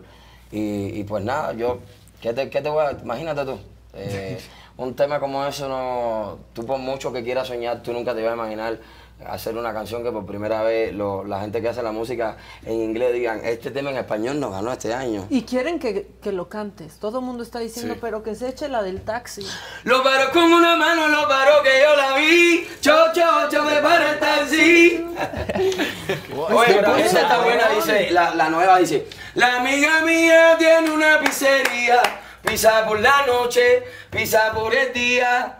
Es italiana, pero vive en Hialeah. Pizza por la noche, pizza por el día. ¿Qué tal que parece Sí, que sí, sí, trae sí, está, exacto. bocina? Ay, megáfono. Bueno, bueno. ¡Qué Y bárbaro! estamos- estoy aquí en México también hasta, hasta el martes porque fíjate que hay un nuevo, hay un nuevo reality show para, para 12 talentos mexicanos. Uno de ellos se va a ir ganando 10 mil dólares. Eh, este próximo lunes va a cerrar ya el, reality, se llama La Casa del Flow, eh, Duro, Duro Elite, donde están 12 muchachos mexicanos concursando. Yo- A mí me, contrataron a mí, al, al vicepresidente de Audio Max Latino, que es una de las plataformas más grandes como, como, como Spotify también de plataformas para nosotros los músicos. Y súper lindo, estoy viendo, estamos, estamos todos estos días viendo como, como 12 artistas y nuevos talentos mexicanos eh, demuestran la, la- la grandeza del talento mexicano, la, la musicalidad que tienen dentro. Eh, encima de una misma pista, tres grupos hacen can- tres canciones totalmente diferentes arriba, encima de, de una pista diaria que le van cambiando. Tienen ocho pistas distintas, bueno, hasta, hasta ver que el próximo lunes vamos a ver quién es, quién es el que se lleva los 10 mil dolaritos.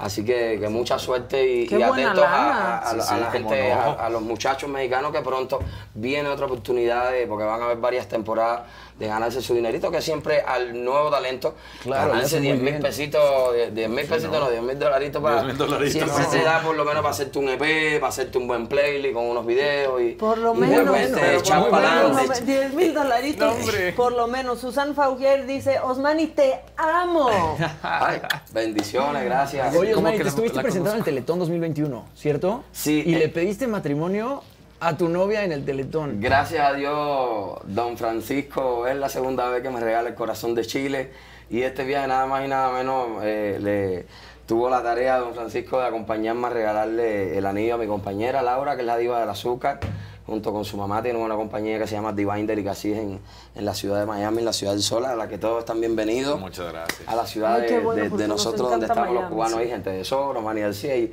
muchísima gente linda, los, los Estefan, Gloria, Emilio, Willy Chirino, y por ahí vaya una, una cantidad de músicos increíbles que, que les van a alegrar la vida. Yo contento, gracias a, a todos los mexicanos por, a- por atender siempre a mis paisanos como familia acá en México. Y, y pues darle la mano en la frontera, en la frontera a esa gente que también va cruzando. Que han hecho una banda, perdón, Dani, súper padre, ¿no? Una comunidad de artistas latinos increíbles. Y siento que lo que los ha hecho tan fuertes es que le entran a las colaboraciones y de pronto salen con estas canciones que suenan en todo el mundo. O sea, le entendieron bien a, a hacer comunidad.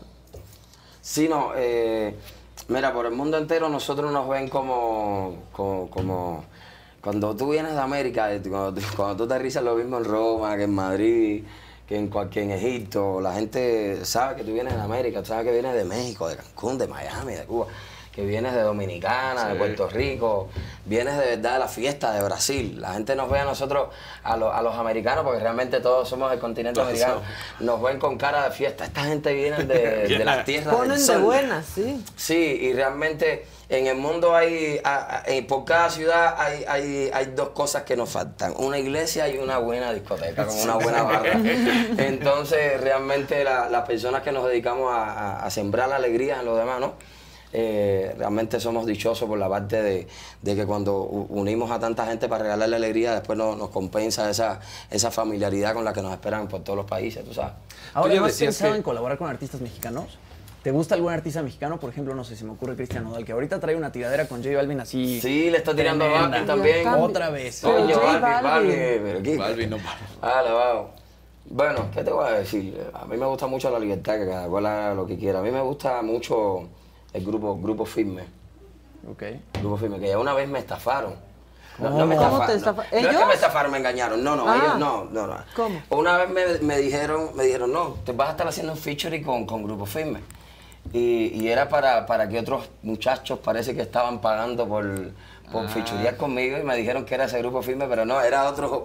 Era Medio otro firme. grupo, sí, era, no era, no No grupo firme, no era grupo. Realmente de ellos eh, se comunicaron de, de gente que hacían publicidad y eso y me dijeron, oye, no, estos no son los muchachos de grupo firme, tien- tienes que tener cuidado, hermano.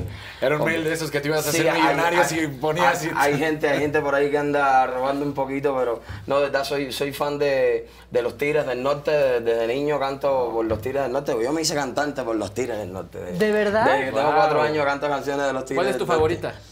La de los gallos de pelea. Y nosotros, ¿de cuál es la de los ¿Cómo va? A ver. de Lea? Ay Dios, estamos acabados de levantar, pero Venga. No, así pero trae- Quiero morir como mueren los gallos de los palenques. Pelear hasta que me muera. Si es que alguien puede vencerme, yo soy gallo de pelea. Y no le temo a la muerte. Va por ahí, va por ahí. Parece que trae autotune en Sí, inglés. sí, sí, Sí, sí, claro, sí, o sea, sí, una bocina. Sí, Hasta wow. aquí alguien dijo que traía los audífonos puestos y que pegó el brinco cuando cantó la del taxi. Oye, pues qué padre, la, la verdad, qué bien que vienes a una fecha tan importante a la, a la Ciudad de México. Y México resulta muy importante, ¿no? Para los pues para los músicos de otros de otros países porque dicen que si la pegas en México ya la No, pegaste, ¿no? indiscutible- indiscutiblemente. Mira, Tarsi se ha hecho parte de la, de la, de la historia de Cancún, ¿no? Y, y me han hecho parte a mí de, de esa historia, igual en, en, en todas las fiestas de, de México hace muchísimo tiempo. Te podrás imaginar. A mí realmente México fue la- el, el- el- el país que me dio esa patadita de la, de, de la suerte y siempre estoy tan agradecido. Cada vez que vengo siempre le rindo como un, como un homenaje a, la- a las pirámides. Me tengo una relación muy desde el 2008 que, que estaba como que con un poquito de sangre ahí, dejando un poquito y haciendo mis rezos y, y qué sé yo. No es brujería de la mala, es, es- es- son, tú sabes, como que rezando y tratando de dar las buenas energías que sientan que uno lo que tiene ganas de cantar, de alegrar a los demás. Eh, que a mí me gusta mucho esto de, de poder hacer un pasillo y que la gente lo baile y esas cosas, tú sabes. Y parece que me escucharon. Hoy crecen los eventos en, en- en- en todo eso de allá de tu tierra. Eh, creo tengo a Dios y a Cristo en mi corazón, en mi, en mi frente también. Los- practico también el, el- el control de varias energías también con, con IFA, con, porque soy babalao. Oye, y lo veo de piden- manera diferente, tú sabes. Me gusta verlo como un control de, de energías, ¿no? Bueno, pues es que, Es a que- ver, esa se energía, necesita de claro, pronto controlar esas energías. Me piden que te pregunte sobre el movimiento cubano, que es Patria y Vida, y cómo lo, lo apoyas. Bueno, imagínate, tú te está hablando un cubano que es enemigo, para mí eso es personal con, con Díaz Canel, que, con Caganel, como le decimos los cubanos, porque es una bola de, de basura. En estos momentos tienen, hay, hay menores presos en Cuba eh, por gritar libertad en la calle. O sea, nosotros, tanto gente de zona, eh, como este servidor, la decía, como toda la comunidad, para no empezar a hablar todos los músicos cubanos, de la por primera vez se ha sentido en el mundo una comunidad cubana bien unida a favor de que en Cuba se acabe la esclavitud que hay hace 63 años. Hay una dictadura que en estos momentos está más asesina que nunca, con músicos, con periodistas como ustedes, que por tratar de, de hablar de la verdad van presos 10, 18 años. ¿Tú te imaginas que porque alguien vaya a la calle, o tus hijos salen, tus hijos que, que a lo mejor son menores y, y ven que en tu casa no tienes ni para comer ni para nada y griten libertad y que te los tranquen, te lo quiten 10 años? Hay personas que tienen a sus dos nenes presos, hay, hay mujeres que dejaron niñas en, en casa de meses y todavía no han vuelto a ver a sus hijos porque realmente hay una, hay una clase, la- hay una clase de abuso, la dictadura ahí ahora mismo y este personaje que, que es un invisible, un, un inquerido. Nadie realmente en Cuba quiere a, a- a este personaje que nos lo, lo puso ahí Fidel Castro a la fuerza. Cuando escuchas a políticos, cuando escuchas a políticos o a personas que ponen la bandera de Cuba y que hablan en favor, pero que no son cubanos, que pueden ser de cualquier otro Qué país. lindo. Y, pero, qué lindo, sí, claro, pero a lo que voy en el sentido es, y que alientan y que dicen, vean, ellos lo hacen bien y Canel lo hace bien, pero que hablan con una lejanía y que no han vivido lo que se sufre en Cuba. Realmente la dictadura cubana tiene un teatro. Eh, nosotros hicimos, los cubanos hicimos una marcha gigantesca, los Pichiboy, Otaola, Michelito, Dando Chucho, muchísima gente de la comunidad gigantesca, gente de zona, Enrique, Enrique Santo, que, o sea, la gente más grande de, de- de- la comunidad, Emilio Estefan, Gulichirino, eh, toda la gente linda, reunimos más de 18 mil cubanos, 18 mil latinos frente a la Casa Blanca el año pasado. Y nosotros nos dimos cuenta realmente del teatro que ve mucha gente, porque realmente la dictadura, esta dictadura rentan como los homeless de la ciudad y tres o cuatro drogadictos en la ciudad que le dan un poquito de dinero y los mandan ahí con cartelitos que te das cuenta que es un teatro y les montan unas cámaras y eso es lo que te mandan a ti, se lo mandan al presidente de aquí, se lo, se lo tratan a dar al, a mundo para que confundir a los presidentes ¿Qué de los otros países, de- confundir a la, opinión la opinión pública, pero por eso, eh, por eso es que ellos se han dedicado por tantos años a destruir y a tratar de, ¿cómo se llama?, de, oscurecer muchísimas carreras de, los artistas, primeramente hasta la de Celia Cruz, que logró llevarse el corazón de, todo el mundo, que nunca pudo volver a ir a Cuba a ver a su madre, a su familia. Eh, ¿Qué piensas eh, de lo que ha dicho el presidente de, de Díaz Canel, el presidente de México? No he visto lo que ha dicho, pero eh, estoy seguro Dice que... que es muy buena persona, que De- Cuba eh, está tiene muy que estar bien. equivocado como muchísimas otras personas que realmente no ven, que dice, pero mira, esto es lo que pasa.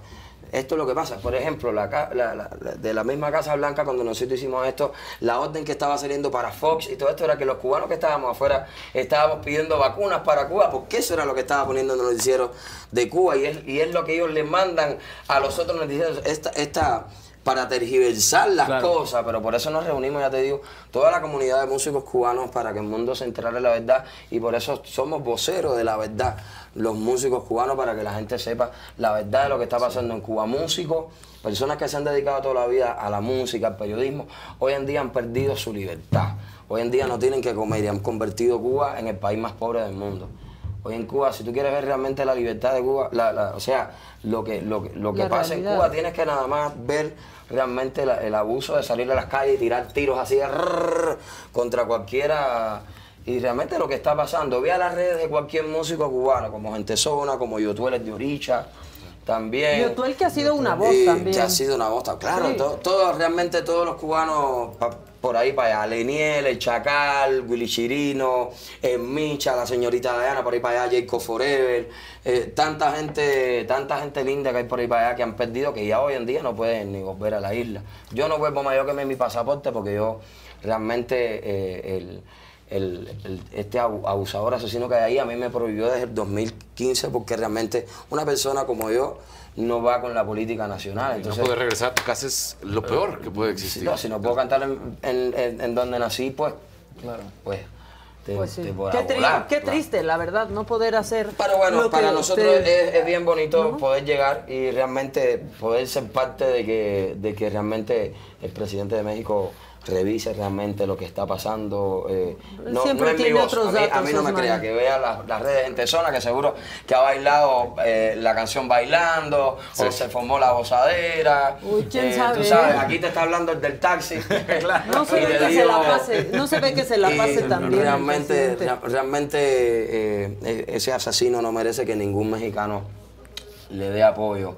Y sé que hay mucha gente que tiene la, la opinión bien, bien tergiversada por lo que le enseñan, pero los mexicanos son inteligentes Sí, y y van que a han abrir los ojos. romantizado, ¿no? Eh, Cuba y el modelo cubano. Sí, porque realmente, lo- lo- eh, realmente el pueblo cubano y los mexicanos Es tenemos una relación Sí. desde Benimoret, Sí, desde Celia Cruz. Ustedes, nosotros, ¿saben? Nos hemos juntos, nos hemos alimentado también musicalmente por la- en, en el teatro, en el cine. César Évora es parte de, de aquí Claro. también. eh, Sí, o sea, muchos por ahí allá. Hay un- hay una relación tan, brutal. tan bonito, hay una relación. Entonces ellos utilizan ese amor que nos tienen los, los, los mexicanos para como para tergiversar. Mira, esta gente...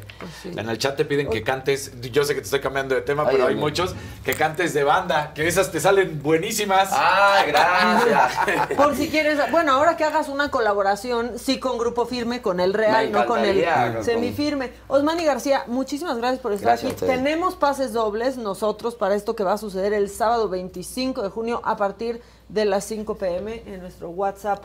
Se los, se los damos. Se ve que se, se va a poner bueno. Y si no alcanzan los 10 pases dobles, bueno, pues hay un cover de 250 pesos. Si se apuran, la preventa en 200 pesos. Nosotros aquí tenemos 10 dobles. Muchísimas gracias A por ustedes, venir gracias. con tu taxi, con la pizza y con todo. Y te escuchamos pronto. Ahí está apareciendo. Pizza de día, el pizza de noche. del. Pizza de día y pizza de noche. La amiga mía tiene una pizzería, pizza por la noche, pizza por el día. Llegamos en México ya. Muchas gracias. Gracias, ya familia, un poco gracias. de música, un Gracias. poco de música. Gracias. Gracias. Gracias, gracias. Osmani. Hermano, Muchas cuídate gracias. mucho, que estés muy bien. Mucha Muchas suerte, gracias. eh, que estés Gracias. muy, pero muy, Muchas muy bien. Gracias.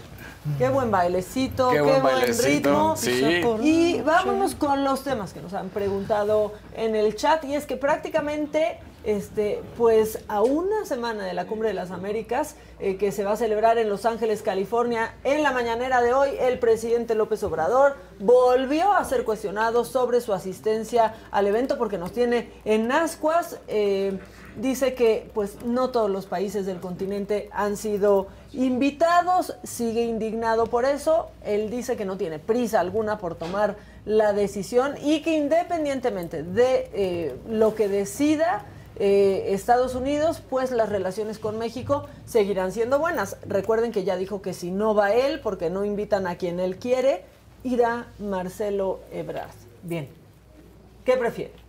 ¿Qué prefieren, Mesa? Bueno, y en la mañanera también el subsecretario de Seguridad, Ricardo Mejía, presentó avances sobre el caso de Devani Escobar. Dijo que las autoridades siguen ampliando entrevistas a personas cercanas a la joven de 18 años que desapareció el 9 de abril y 13 días más tarde fue hallada muerta en la cisterna de un motel en Escobedo, Nuevo León. Sobre el caso de las periodistas Yesenia Molinedo y Joana García asesinadas el 9 de mayo en Cozoleacaque, Veracruz, el subsecretario dio a conocer que hay tres nuevas órdenes de aprehensión. Una de ellas contra el autor intelectual que ya está ubicado por la Fiscalía de Veracruz. Ahora sí. Y sobre las afectaciones que dejó el huracán Ágata en Oaxaca, bueno, pues ya hay eh, cifras tristes porque el gobernador del estado, que es Alejandro Murat, reveló que de las 11 personas eh, fallecidas, 9 ya fueron identificadas. Informó que las clases permanecen suspendidas hasta el lunes en la región alta costera y en la zona serrana. Triste porque pues primero se había reportado un saldo blanco y después resultó que no. Y luego de un intento de asalto en Atizapán, en el Estado de México, eh, se hizo viral, seguramente lo vieron en redes sociales por la manera en que pues los pasajeros de esta combi enfrentaron, sometieron y golpearon al delincuente. Bueno, pues la Fiscalía del Estado de México informó que el responsable identificado como Jonathan Isaías N permanece detenido eh, y que el lunes por la noche, cuando intentó robar a los usuarios, utilizó una réplica de arma de fuego, o sea, su pistola era de mentiritas, pero pues el susto nadie se lo quitan y no contaba con la reacción de pues de la gente que ya está harta, de estar en peligro. y aquí nada más comentario el pie, alguna vez yo eh, tengo un buen amigo que es utilero y que trabaja con armas de fuego para que no son reales, pero esas, esas armas también requieren permiso. Pues sí. no es así de que, sea de gratis. Bueno, y en Veracruz la fiscalía confirmó la detención de Greek N, presunto responsable de la desaparición y feminicidio de Viridiana Moreno, de 31 años de edad, quien el pasado 18 de mayo salió de su casa en Cardel para acudir a una entrevista de trabajo y no regresó siete días después. Su cuerpo fue entregado eh, fue encontrado en un predio en la localidad de Chachalacas. Este hombre, identificado por el gobierno federal como un feminicida serial que operaba en al menos cuatro estados, fue detenido en Morelos junto a Adamari N., su pareja sentimental. Así, así nomás. Ah. Así las cosas, están informados y quieren estar informados de deportes también. Venga. Venga, claro que, que, Jimmy, sí, que, que Luis decía, no, la verdad no. No, no, la verdad sí. Sí, lo vi como, América, lo vi una, como bueno. Es una votación. Jimmy, ¿quieres saber de deportes? Eh, bueno. ¿Qué tal? Mientras no se... Bueno, antes de empezar con deportes, Fabiola Ramírez dice es poca mi donación, la cual siempre se agradece, no importa si sea poca o mucho, siempre se agradece. Y ya Hay autoridad con sus aquí en la likes, casa, ya claro. por favor. Solo decirles, en mi casa ya me alucinan todo el día hasta la saga, con mis programas pasados y nuevos. Tengo en mi TV las cuentas de mi hija y mi tía y siempre les doy like. Feli, muy bien, Fabiola. Tú muy bien, tú Muchísimas muy bien. Fabián. gracias. Bien ahí. Eso. Oigan, bueno, pues para seguir con el hate que se ha dado el día y la situación con respecto a Amber Heard y, Johnny Depp, bueno, pues ahora resulta que también en Roland Garros viene un problema de género brutal. Porque la actual directora de Roland Garros es Amelie Mauresmo. Ella fue extenista, fue buena tenista, fue campeona. O sea, la verdad es que es una de las grandes tenistas que se ha dado en- en- en su país. Entonces, bueno, la realidad es que pues sale Amelie Mauresmo y le hace una pregunta que por qué solamente ha habido en el horario prime time, solo ha habido partidos de hombres y no de mujeres. Y entonces ella dice, tal cual, sus palabras, porque son más atractivos para los aficionados. Híjole, me parece que, y, todavía dice más, en nuestra época como mujer y también como antigua jugadora, no me siento mal o no encuentro injusto reconocer que actualmente los partidos masculinos son más atractivos, declaró. Mi objetivo cuando comencé eh, a programar el día a día era el de tratar de ver cuáles eran los partidos de cuadro femenino que podrían darse. En la pista central, prácticamente todos los juegos de 10, 9 han sido de hombre y uno ha sido de mujer. Mientras que en la segunda cancha, eh, pues ahí es donde ha habido 18 juegos de mujeres. Entonces dicen de los 20 partidos que se han dado, ¿no? En, la cancha que se llama Susan Lenglen. ¿Qué es lo que pasa? Bueno, pues eh, todavía las mujeres de la WTA empiezan a decir que qué lamentable esta situación. Si ella quisiera tratar de dar a entender que fue porque hoy en día las mujeres eh, del ranking no son tan conocidas comparada con las mujeres, con los hombres del ranking, pues pudiera ser, porque pues en el ranking top 10 tienes hombres que ahorita están más conocidos, pero no va tanto por ahí, ella sí termina diciendo la verdad que el tenis de hombres es ahorita más atractivo que el tenis de mujeres, lo cual pues me parece que es una aberración porque en ambos eh, ramas siempre hay excelente nivel de, de calidad de tenis. Pero sí, por ejemplo, si estás hablando de hombres y lo que vimos hace un par de días en un Djokovic contra Nadal, ok, son dos grandes leyendas del deporte. Pero cuando hablas de un Zverev que es joven, pues por supuesto que ya no hay esa misma razón cuando hablas con una polaca que es la número uno como Iga Swiatek, ¿no? Entonces, pues sí, sí causó controversia, sí causó malestar, sí causó dolor y sobre todo en los tenistas varones también, que eso es lo que a mí me da más gusto porque ellos salen a defender y dicen, no, ¿cómo? O sea, no puedes decir que, que el tenis de mujeres no sea tan atractivo como el de las como el de los hombres, ¿no? O sea, entonces ahí sí está grave esta situación. Y decir que, bueno, pues ahorita Meli Mauresmo se metió en un tema gravísimo. Y nada más para decir cuáles son los 10 hombres en este momento. Y por eso si fuera por ahí como quisiera salir a Meli Mauresmo, pues dices, ok, Novak Djokovic, conocidísimo, Daniel Medvedev, Alexander Zverev, Stefano Tsitsipas, Rafa Nadal, Carlos Alcaraz, y luego Andy Rublev, Casper Ruud, Félix Auger Alice y Mateo Berrettini. De igual y de esa lista, si alguien no es muy conocedor de, de- olvídense de tenis, de deportes, pues igual y te conocen a tres. Y de las mujeres, ahí está es- Iga Sviate, como lo decíamos, Krejcikova, Sakari, Badosa, bueno, Iga, Bárbaro, María Sakari, Paula Badosa, Annette Contaviet, Ons Jabeur, Ariana Zabalenka, Caroline Pliskova, Daniel Collins y Garbiñe Muguruza. Pudiera ser que la que más la gente pudiera reconocer el nombre es el de Garbiñe, ¿no? Entonces, ¿por qué? Pues porque ha habido un vacío en cuanto a lo que eran las Williams con lo que hay ahorita. Pero si hablamos de calidad de tenis, pues estas mujeres tenistas son de lo mejor que existe. Por eso son número top de 10 del tenis. Y se ha demostrado que es el mismo nivel, la misma calidad. Pudiera ser que la fortaleza, pero ya hablando de la musculatura de hombre contra mujer, cambiara.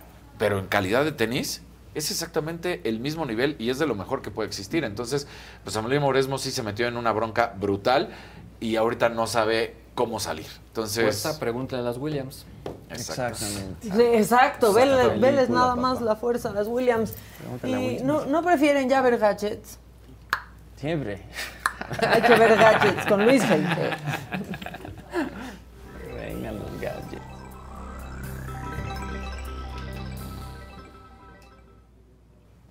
Gente bonita y también enojada con el Gente bonita y enojada. ¿Qué tal el que puso? Las mujeres nada más por tener tetas quieren estar en Ah, la cima ya. del mundo. ¿Qué les pasa? Ya, Relájense, Ah, hermanos. En fin, eh, eh, o sea, para que vean que sí los, le- sí los leemos, pero bueno. A ver, yo también voy a hablar de Amber, pero de la alerta Amber. Y es que una buena noticia es que Instagram ya la va a integrar dentro de su plataforma. Eh, creo que lo que va a estar bien interesante es que ahora en 24 países, además del nuestro, vamos a poder recibir este tipo de alertas. Lo que está muy interesante y que incluso polémico es que, bueno, eh, todo esto va a depender de la ciudad desde donde está ubicado tu perfil, tu dirección de IP y tus servicios de ubicación. ¿Qué es lo que quiero decir? Que si tú estás en la Ciudad de México y hay un reporte que, eh, digamos, es aledaño a la zona conurbada, pues seguramente esto va a aparecer por acá. Si estás en el norte del país, seguramente esto no te va a aparecer. Así que esto va a ser bastante, bastante bueno. Se, van, se va a mostrar fotografía de la persona que esté desaparecida, una descripción, ubicación de donde se produjo esta desaparición y, bueno, cualquier otra información disponible que pueda proporcionarse. Qué bueno, ¿eh? Eso está muy Sí, está bien. es una gran, gran noticia. Eh, por otro lado, también otra nota rápida. La gente de W, WA Beta Info, eh, pues ya reportó que posiblemente se llegue la opción de editar mensajes ya enviados en WhatsApp. Está bueno, ¿no? Está, y bueno por y favor no. que cuando uno borre mensaje ya no avisen que borraste el mensaje. Eso estaría, yo También. también estoy de acuerdo, genera esa. más confusiones. Lo que va a aparecer es que en cada mensaje le vas a presionar, van a aparecer la opción de editar y ahí vas a poder, eh, digamos que ya poner el mensaje. Creo que sí tendría que aparecer también el tema de este mensaje fue Está editado, editado. sobre todo porque en algunas ocasiones, sobre todo para juicios, se han utilizado de pronto esto como alguna referencia, no como pruebas, pero sí como una Sí, referencia. porque creo que no se aceptan como No se aceptan, pruebas. todavía no, O sea, todavía no. Pero no son pruebas. Oigan, y por otro lado, también esta nota a mí me gustó, sobre todo porque como Josué y todos que somos o llegamos a ser fanáticos de Apple, pues se va a subastar la Apple 1, que fue la primera computadora que armaron eh, Steve Jobs y Steve Bosniak. Ahí se le están mostrando al mismo Bosniak, vean la cara de sorprendido que, que, que tiene. Esta máquina, pues en su momento era la pura tarjeta realizada con los chips funciona, cuenta con los mismos elementos con los que se vendió. Hay que recordar que de esta máquina se hicieron solamente 200 unidades y 50 se vendieron a través de una tienda que estaba en el centro de San Francisco que se llama Byte Shop, que incluso es muy mencionada tanto en los libros como en las películas. Y bueno, fue justo el lugar que les abrió la puerta para que Apple se convirtiera hoy en esta en, en la empresa que hoy es. Eh, se dice que esta computadora tiene un valor entre 460 mil y 485 mil dólares en este momento. Así va a arrancar la subasta. Así que, pues bueno, el mismo... Eh, eh, Steve Bosniak, pues bueno, estaba sorprendido y sobre todo, pues bueno, firmó esta máquina como una especie de, pues, endorsement a que sí es real. Y finalmente le quiero mandar un, un beso a, a- a mi María Giuseppina, a la doctora, Ay, porque hoy cumple una década junto con ella de, de- de habernos bien, entregado el anillo.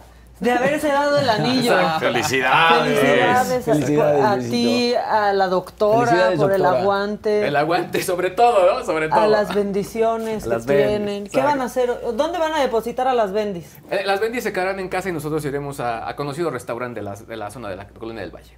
Si, Ah, si el, muy si el tráfico nos lo permite. Sí, mira, ojalá que sea, ahorita les damos alguna actualización, pero ojalá que sea después de... Las 3 de la tarde, después ¿no? de las 3 de la tarde, eh, que seguramente si, sali- si están en la Ciudad de México y salieron más temprano de lo habitual, pues estaba libre, ¿no? Sí, Como que desde ayer que, que empezaron a circular todas estas imágenes y estos avisos, la gente tomamos las precauciones, Precauciones necesarias. necesarias. Pero a ver con el arrastre del día, Claro. después de las 3 de la tarde, cómo se pone. Sí, porque una ¿no? cosa es que digan, eh, se, se termina la manifestación o el bloqueo a las 3 de la tarde y después cuánto duran en desalojarlo, ¿no?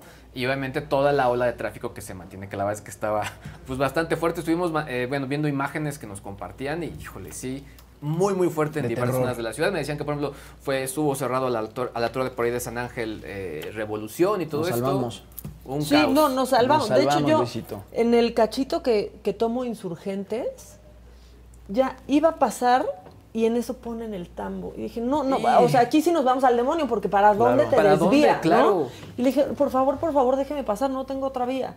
Y ya me hicieron el favor de quitar el, el, este, el botecito y, y pasé. Qué estrés, en serio. Sí, la verdad es que da mucha angustia que de pronto te vas sintiendo como cercado, ¿no? Y normalmente tienes no te lo hubieran ¿Por quitado. dónde? Y honestamente, Te confundieron con Justin Bieber otra no, vez. otra vez. No, este, y no les hablé feo, ¿eh? Se lo juro. Exacto. No, lo que pasa es que, o sea, ya iba a pasar y en eso lo está poniendo y dice, no, por favor, deme chance. Y entonces como que a dos más nos Sí, dejaron, nos dejaron pasar y pues llegué hasta con más tiempo de lo de lo que pensaba. Pero ahorita les vamos dando el, pues la actualización De de cómo cómo va esa situación. ¿Qué opinan? ¿Quieren macabrón? por favor. Obvio. Vamos a echarnos un macabrón. Obvio, microbio.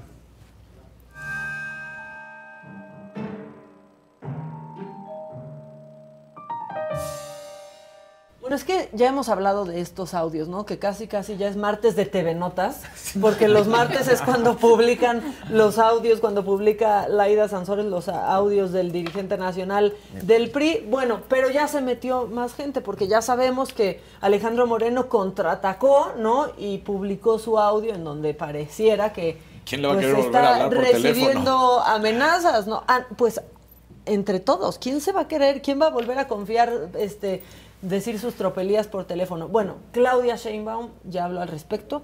Considera, y fíjense este, la hipotenusa, ¿eh?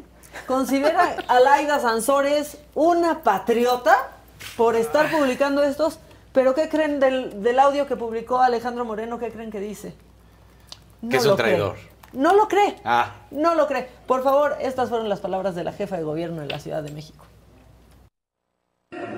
Más bien yo hablaría de Laida Sansores su valentía, siempre por encima de todo. Nuestro cariño y nuestro respeto y admiración a Laida Sansores por eh, evidenciar la corrupción del PRI. Es eh, realmente muy importante eso que hace Laida y como siempre ella pone el corazón, la valentía y la defensa de su Estado y del país. Así que desde aquí nuestros saludos a Laida, eh, nuestro apoyo, nuestro cariño y nuestra admiración por su valentía. Y el otro audio, pues la verdad, eh, no creo que haya sido así, no, no es el esquema del gobierno de México. Y en todo caso, pues inclusive ya aclaró el presidente de la República. O sea, tenemos que creer los audios que les convienen Ajá. y Sí, sí, sí, no sí, creer los que no los dejan tan bien parados. ¿Qué hubo? ¿Qué hubo? ¿Qué pasó? ¿Qué pasó? ¿Qué pasó? ¿Nos están invadiendo? También, también hay audios aquí. Aquí también hay audios, aquí también hay Creo audios. que, o sea, se demuestra la incapacidad de Sheinbaum, la verdad, una y otra vez. ¿Cómo resulta que de los que... el- ah, No, o sea, los que nos convienen sí los creemos y qué patriota, pero los otros, pues la verdad no lo creo. Cuando, eh, bueno, pues Manuel Velasco habló, ¿no? Y se sintió muy traicionado. Oye, ¿qué tal el inicio de esa llamada, lo nervioso que se escuchaba? Sí, no. Y aparte, yo creo que ahí sí le faltó colmillo porque se nota cómo Alito lo está poniendo. Porque el otro quiere hablar en clave y Alejandro le dice, ¿quién? No, no, Sí, no claro. sé, ¿quién? Ah, y entonces te dijeron que me dijeras eso. ¿No? O sea, Justo como cuando alguien te quiere este, Sacar la sopa. atorar. Bueno, Sí. y Ricardo Monreal también habló de esto. Pobres almas en desgracia. Ya uno no puede decir las cosas en confianza. Esto fue lo que dijo. Sobre todo las amenazas que manda el secretario de Gobernación, Adán Augusto, para presionar a Alito Moreno para poder votar estas reformas estructurales de Yo lo que observé, escuché el audio y para mí, primero, es de mala, mala idea, es una mala conducta que entre políticos se graben, porque es una falta de confianza y de honor a la palabra. Para mí, no solo es acto ilegal, sino que es una traición a la confianza de la amistad cuando un político graba a otro político. Para mí fue indebido la filtración de ese video, de ese audio.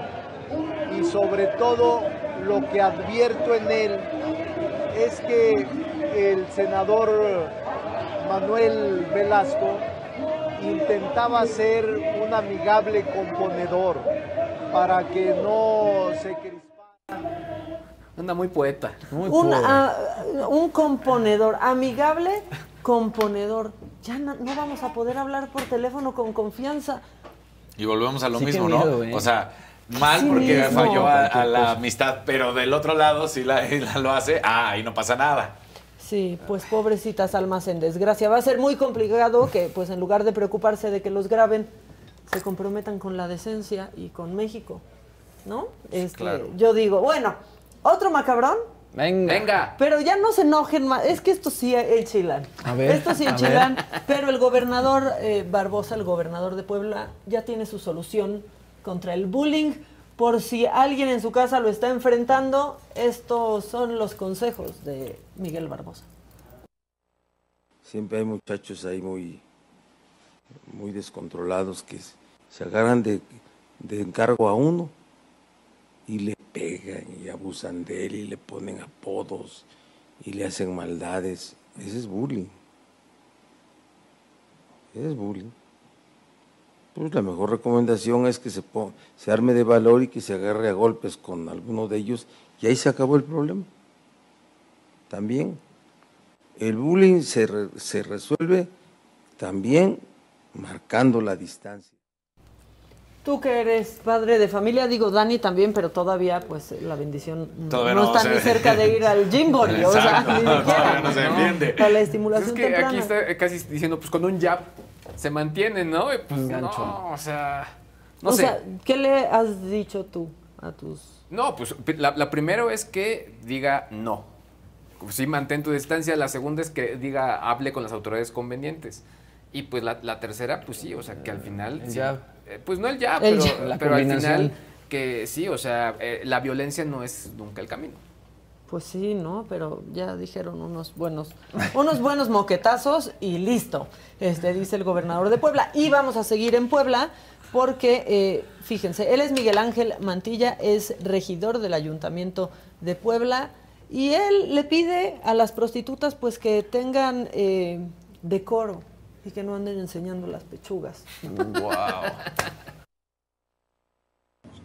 alguna ocasión se refirió el que en sitios como por ejemplo Estados Unidos tú no ves pornografía en los puestos de periódico. Y aquí pasas en los puestos de periódico, ves a la pechugona este, con las pechugas al aire y dices, híjole, pues les damos un mal ejemplo a los chamacos. Cualquiera dirá, no, ese es yunque, ¿no? Sí, ahora que, ahora que volvió a revivir ese es No es eso. Pues es muy desagradable. Bueno, y déjate que sea la pechugona. De repente hay este, pornografía a la vista de todo mundo. Dices, no vale para los chamacos, ¿no? Conste, fíjate, por el otro lado digo, oye, que cada, cada, quien haga de su vida y de su trasero un papalote si quiere. Esto, por supuesto, es expresión, a ver si no me la, si no me la critican. Pero es cierto, demos libertades, pues, pero en esas libertades que no se transgreda de ninguna manera. O sea, demos libertades, pero no tantas. claro. Eso dijo el, el, regidor. Bueno, ahí están los macabrones y eh, quieren actualización de los bloqueos en la Ciudad de México por si están por salir de casa. Este, hay ya algunos bloqueos liberados por los transportistas.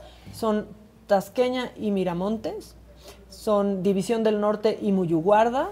Revolución y Doctor Galvez, que esa la verdad iba a generar no, bueno. muchísimo, pero muchísimo caos. Insurgentes Norte y Ticomán. Ticomán y Acueducto de Guadalupe, otra que era este, pues súper conflictiva, Insurgente Sur y Doctor Galvez, Constituyentes y Reforma, no, Prolongación División del Norte y 20 de noviembre, y Tlalpan y División del Norte. Repito, estos son los que ya han sido liberados. liberados. Como 12.45 anunciaron que iban a tener conferencia de prensa los transportistas, lo cual podría dejarnos pensar que van a empezar a liberar más eh, antes de tiempo, antes de las 2 de la tarde que pensaban ya este, pues irse. Sí, en algunas zonas ¿no? están diciendo que sí se ha liberado, ha sido más rápido de lo que pensaban. Pero sí. lo que sí es un hecho es que hay varios puntos pues bastante afectados en la ciudad. Y pues 8.312 personas. Ahí está. 1.800 likes. likes. Vengan Súbale. esos likes. Pero Pídelos tú que fuiste el mártir de hoy. Vengan esos likes, vengan esos likes. Ya están hablando hasta de mis chupetones en el cuello. No hay ¿Traes chupetones, en chupetones? el cuello, es la pura, es la pura moda. Oigan, Están- ese look. ese Pero no te look. tienes que No, quitar, no, nada, más, nada más les quiero Se está preparando para San Este Fermín. aquí Tengo el lo cuello vieron. limpio. Es que así nos traen. Claro. Oye, o sea, Maquita, Muy francés, muy bonito. Yo, yo, yo traigo mucha chisma guapísimo. fresca hoy. Tenemos Ay. que mencionar también lo de J Balvin y Nodal, Sí, por porque favor. la tiradera se puso buena. Ese muchachito. Este, J Balvin publica esta foto que ya pasamos aquí, ¿no? Que Nodal pues se decoloró el pelo, se hizo estas flores y lo Y sí comparamos nosotros también con J Balvin. Y J Balvin, en mi juicio, lo hizo en buena onda. A mi juicio lo hizo en buena onda, publica la foto en Instagram diciendo, encuentren las diferencias entre mí y entre Nodal. ¿No? Publica la foto de Nodal, publica su foto, a ver si las tenemos por ahí, las podemos ver. Y resulta, pues que Nodal se tiene que tomar un Dalai porque se enojó bastante. Él publica este, también varios videos en su cuenta de Instagram. Ahí está la, la foto que publica J Balvin. Encuentra las diferencias y Nodal contesta esto. Dice que, sí, que yo sí tengo talento, carnal, y puedo cantar orgullosamente mis composiciones donde sea, como sea, cuando sea, con orgullo. Que tu foto la elegiste tú y la mía la subió la prensa. Ay. Así se enoja Nodal. Yo no sé por qué se enojó tanto. A mi parecer fue una broma de J Balvin. Nodal se enoja de esta manera y luego pues siguen ahí tirándose en redes sociales. J Balvin publica este video. Vamos a verlo, por favor. Ah, eh, Nodal ahí se sube escuchando la canción de Residente, que justamente Residente tenemos que recordar que le tiró a J Balvin subiendo una, una sesión con Bizarrap que se hizo súper viral, ¿no? Y se sube Nodal escuchando esta canción y dice, lo siento, yo también amanecí bromista. Después J Balvin también utiliza sus redes sociales para decir, híjole, pues la verdad es que era en buena onda, querido Nodal. Y Nodal publica otra serie de historias en las que le tira durísimo a J Balvin y dice que él también va a subir una tiradera similar. Ahí está eh, J Balvin diciendo que la foto que subió le parece B linda, bien linda, haciendo referencia a Belinda. Eso hizo enojar a Nodal todavía más. Y Nodal ¿Qué luego esta otras serie? historias. Parece secundaria, parece pleitecito ahí. Que le hagan caso a Barbosa. De ¿Cuál es la bullying. de J Balvin? ¿En serio? Híjole, J Balvin que tendrá 40 y... O sea, Te porque el otro que pues, dice Sí, está pues el otro está y está chiquito. haciendo esas Mira, tonterías. J pero- Balvin tiene 37, el otro tiene 23. Este, yo creo que Nodal se tiene que tomar un Dalai porque luego publica un video que ese sí pongámosle el audio porque lo que dice Nodal, pues este, Wow. es bastante fuerte. ¿Lo tenemos? Dios mío. Este compa no amaneció bromista, amaneció sin tomarse sus pastillas porque no es nada coherente que el cabrón tiene un documental hablando de la paz, de la salud mental, de vibras y energías, pero en su cuenta que tiene millones y millones de seguidores, subió una foto para que hagan burla de mí, donde claramente, y todo el mundo lo sabe, me estoy levantando de una mierda muy fea que viví. ¿Entienden? Y no hay derecho a hacer esas cosas, hay que usar las redes bien. Y como ya todos saben, yo no soy nada bueno para hablar. Por eso mismo, ahorita voy para la cabina, porque voy a grabar algo bien chingón que pienso sacar esta noche. Si todo sale bien, esta noche o mañana temprano o mañana en la noche. Para este compa que no ha aprendido. Te di una patada en el culo residente, no aprendiste, no te- yo creo que te gustó. Pero la mía no te ha gustado porque la mía, yo uso botas vaqueras, son curas, duelen mucho más. Ojalá que a mí sí me respondas, Julito. Y no toda la tiradera va a ser para ti. Pero sí quiero hacerlo porque eres un referente de todo lo que está mal en esta industria. Eres un referente de todo lo que está mal. ¿Quieres burlarte? Hacer reír a la gente. Simplemente canta en un en vivo en tu Instagram, carnal. No subas cosas mías de gente que no conoces, pendejo. Y otra cosita, no hay que escupir para arriba porque... Recuerda que los accidentes aéreos existen y esas mamadas no se controlan. Uno no decide esas cosas que pasan. Y dime tú, ¿de qué sirve que llegues a tus conciertos llenos, súper llenos, si tu música no llena nada? Se incendió, se incendiaron las redes sociales. Es una amenaza, ¿eh? Está horrible. O sea, Lo de los no- accidentes aéreos, yo creo que más bien no supo lo que decía, o sea, lo dijo mal.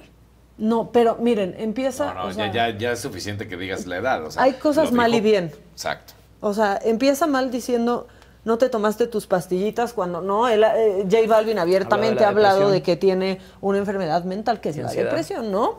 Eh, y, a- y ansiedad. Y sí tiene un punto cuando dice, tienes un documental sobre paz mental y sobre salud mental y de pronto subes en mis redes, en tus redes una foto mía. Pues sí, porque ahí hay fans de J Balvin y que espera que, que escriban, ¿no? O sea, sí va a recibir una cantidad de, de hate grande.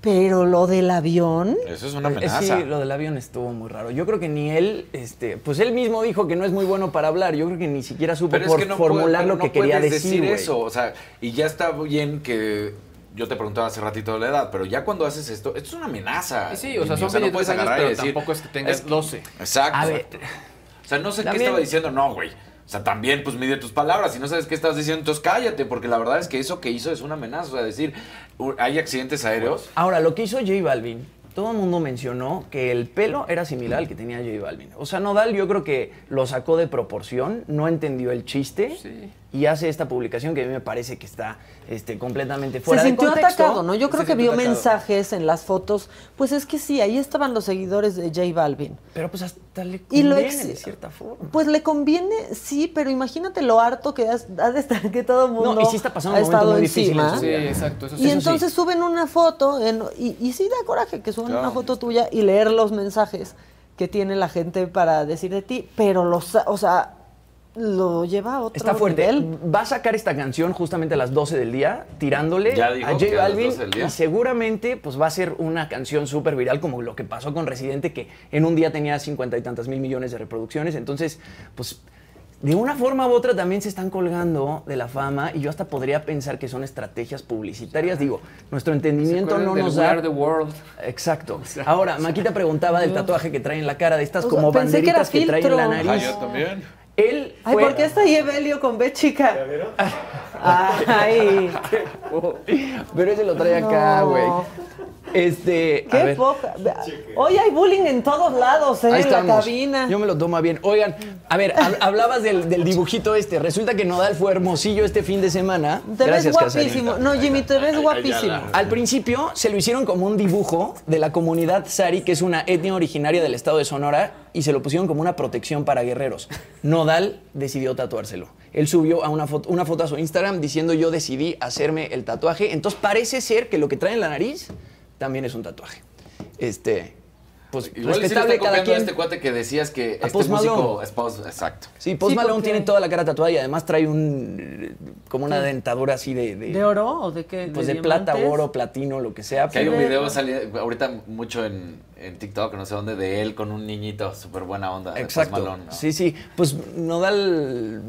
No. No sé. No. A mí lo de J Balvin me parece fatal. Ya veremos cómo, cómo se escucha la Mira, canción al ratito, que seguramente fuerte. se va a hacer Verónica- muy viral. Verónica Vargas está aquí explicando algo y dice, hola, lo del avión es porque cuando canceló Nodal fue por una falla en su avión y J Balvin criticó eso.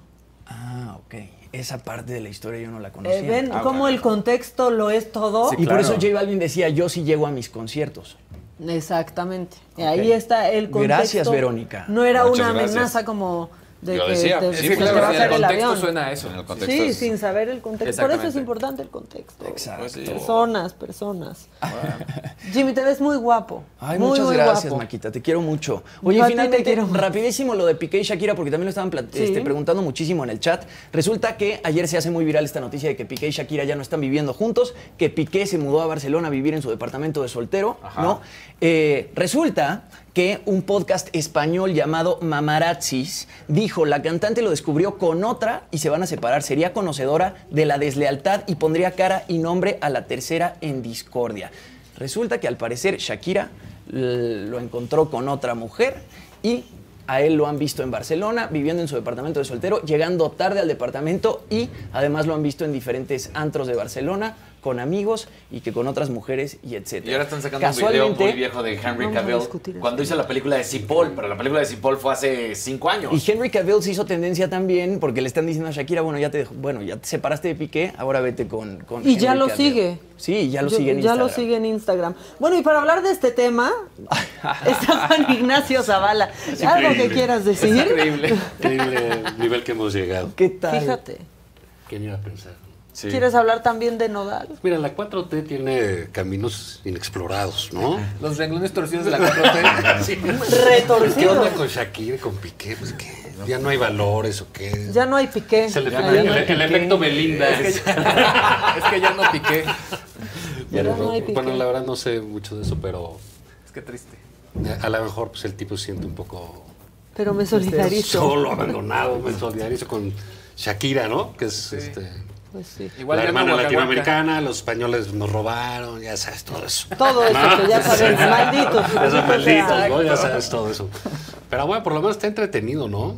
Pues sí. ¿Qué está pasando? en Bueno, está parejas? entretenido muchas cosas. Johnny ¿eh? Depp y eso está... Está fuertísimo. Ya ni digas, porque sí se puso. Pues mira, la verdad es, sí es un tema interesante, ¿no? Más allá de si le crees o no eh, A Johnny o a la mujer, a la no importa. Pero sí hay en juego, digamos, puede, puede darse el testimonio de las mujeres, ¿no? Violentadas de alguna u otra manera, ¿no? Sí. Eh, y no, no, no sé, la señora, no la, ahora sí que no la conozco, no la ubico, la he visto en alguna película, pero No, no. no la topo. No, no, no No la, la topo. topo. Pero también se necesita cierto valor para, para exponerte así ante el mundo, ¿no? Claro. Aún siendo actriz, está eh, acostumbrado a, a- a exponerte. ¿Qué es lo que decía Johnny Depp? No, o sea, ya llega el punto en el que, o sea, conozcan mi verdad. O sea, tiene que saber la gente que hasta dónde puedo aguantar. Pues ya, fue, fue el momento. Y sé que voy a abrir todos mis demonios, pero que la gente sepa que yo fui el abusado. Sí, sí, no, y bueno, y es de perder, perder, ¿no? Para ellos en lo individual. O sea, no hay nada que y festejar. para el debate en general, pues, va- pues es este es interesante, ¿no? Digo, Johnny Depp hasta cierto punto sí limpió su imagen. Pues. Si lo quieres ver en términos del juicio, sí. Sí, y en Pero no creo que le vaya, no creo que vaya a grabar pasado mañana una película. Pero yo creo que sí le van a volver a abrir las puertas de lugares en las que, que- que se las cerraron Ah, pues a lo cuando lo acusaron. pues no sé, con algunos amigos. No, Con- yo sí creo que- yo sí creo que O- lo- Exacto, unos cuates, ahí tendrá su Pero club. esas, la manchas, por eso se defendió él y ya tarde al final. Sí. Esas manchas te van a perseguir toda la vida. Sí. Y ninguna empresa se va a arriesgar a qué tal si sí, qué tal si no, qué tal si... Y si resulta y que si siempre resulta sí. que sí y ahora sí, etcétera. Entonces, caray, pero pues en fin, es parte del... Yo creo que de este enorme proceso que estamos eh, viviendo en el mundo, ¿no? Pues dar la voz a las mujeres, ¿no? En esta ocasión, pues fueron al juicio, etcétera. Resultó que no. Y ahora, pues, el otro también la difamó, ¿no? Claro, es que Eh, también. es- es- es- es- a mí me parece muy interesante eso en concreto, ¿no? El valor de la mujer para ponerse ahí, aunque esté loca, Sabiendo que de entrada no te creen. sabiendo que, o sea, ella, vamos a suponer que mintió, vamos a suponer que fue todo producto de un coraje, pues sí, la, la gente cuando está fuera de sí, pues sí hace cosas gachas, ¿no? Pero aparte de eso, vas y, y- y te, te expones de esa manera, te exhibes de esta manera. Ante una figura de poder, de mucho de, poder. de ¿no? mucho poder, ¿no? Tampoco es fácil de, de- de enfrentar. Entonces, bueno, pues creo que eso, como dijera por ahí la Chairistegui, pues ahí queda, ¿no? Claro. pues claro. Y va a ser Y no es cosa menor. No es, pues no es cosa menor, ¿no? No. Que un- es, digamos, como que el primer juicio que gana un hombre. Sí. En- en- un hombre público en, en varios años acusado por una mujer de este tipo de cosas, ¿no? Porque hay, digamos, literalmente ancianitos como Plácido Domingo, James Levan, que fue director de la Orquesta de Nueva York, Bill etcétera, Cosby, que este, se han todo. tenido que... Que digo, eso sí es más que claro Ah, no, que sí bueno, más pasó, que ¿no? claro, Pero pero eh, es igual, es el, el banquillo, ¿no? Ajá. Entonces creo que sí. Y exponerse. Y a mí me cae muy mal el Johnny Depp, la verdad. Sí, de No, plano. al final del día, ¿qué? No, no, No, sé. ¿por qué? ¿Por qué? ¿Por qué? Qué mal él, ¿no? Desde Jack Sparrow. cae porque puede. Me cae mal el personaje. O sea- sí, sí, sí. Desde, desde antes del juicio. o sea, o sea, personaje desde- no te cae El personaje no me cae. Eh, pero, y digamos, ahí te va otra. Todas las cosas que sabemos ahora de su vida, de sus adicciones, etcétera, pues también están feas para él, ¿no? Sí. Es, es- es un. Eh, y no creo que se la pasen muy bien. Y también es difícil Creo que poner eso en el ojo público, ¿no? Claro. O sea, que todo el mundo sí, sepa claro. que fuiste drogadicto. Se vulneraron los dos muchísimo. Es que es eso. El audio en el que dice, la única persona a la que he abusado toda mi vida soy yo, o sea, sí, te habla de un ser con, con mucho Oye, y trauma, hablando ¿no? de mucho, audios, mucho los de acá, sufrimiento, ¿no? mucho sufrimiento. Sí, ya que hablamos de de audios. los de acá, ¿no? Sí, bueno, es que espérate, asistimos aquí. Yo no sé si ustedes vieron hace muchos años una gran película que se llamó La Guerra de los Roses. Sí, claro. Sí. Claro. Es fabulosa, ¿no? Sí. O sea, es realmente un pleito a estos niveles, ¿no? O sea, así era de, de un matrimonio. Pe- Pero pues todo, ahora asistimos nosotros a un pleitazo. eh, eh, Te digo, martes de TV Notas, así nos trae Laida cada martes. Así, y pues. Alito y eso, pues que... Mira, así es lo que viene, ¿eh? Pelea entre paisanos. Pues bueno, pues se traen coraje desde hace tiempo. Claro. Yo sí creo que, mira, lo que dice el chisme es que Alito pues, había quedado que iban a probar la energética. Que no, pues yo sí lo creo. yo sí creo que Alito les ha de haber dicho que sí, que los ha de haber eh, Sí, con hermano, sí, hermano, claro, hermano. Herma- ¿Te das cuenta cómo todos se dicen hermanos ahora? Todos. Sí, el, el de Triana dice, el del PAN dice, no, que mis hermanos del PRI. Le ¿Cómo que- quitan tanto el valor a la PRI? palabra? No, y este hermano y mole, le, La saca la grabación. Sí. Sí, no, pues están demeritando la, la figura carnal. Pero eh, vamos a ver muchísimo de esto. ¿no? O sea, me parece increíble que un político tan tranza como Alito, pues no se cuide en el teléfono, ¿no? Claro. Digo, si ya uno se cuida, ¿no? De, de- de- de todo lo que dices. Y va a ser una feria de desprestigio enorme, ¿no? Una feria Sí. después. Y- sí, porque. Y hasta los que están dices, saliendo a "Ay, defender.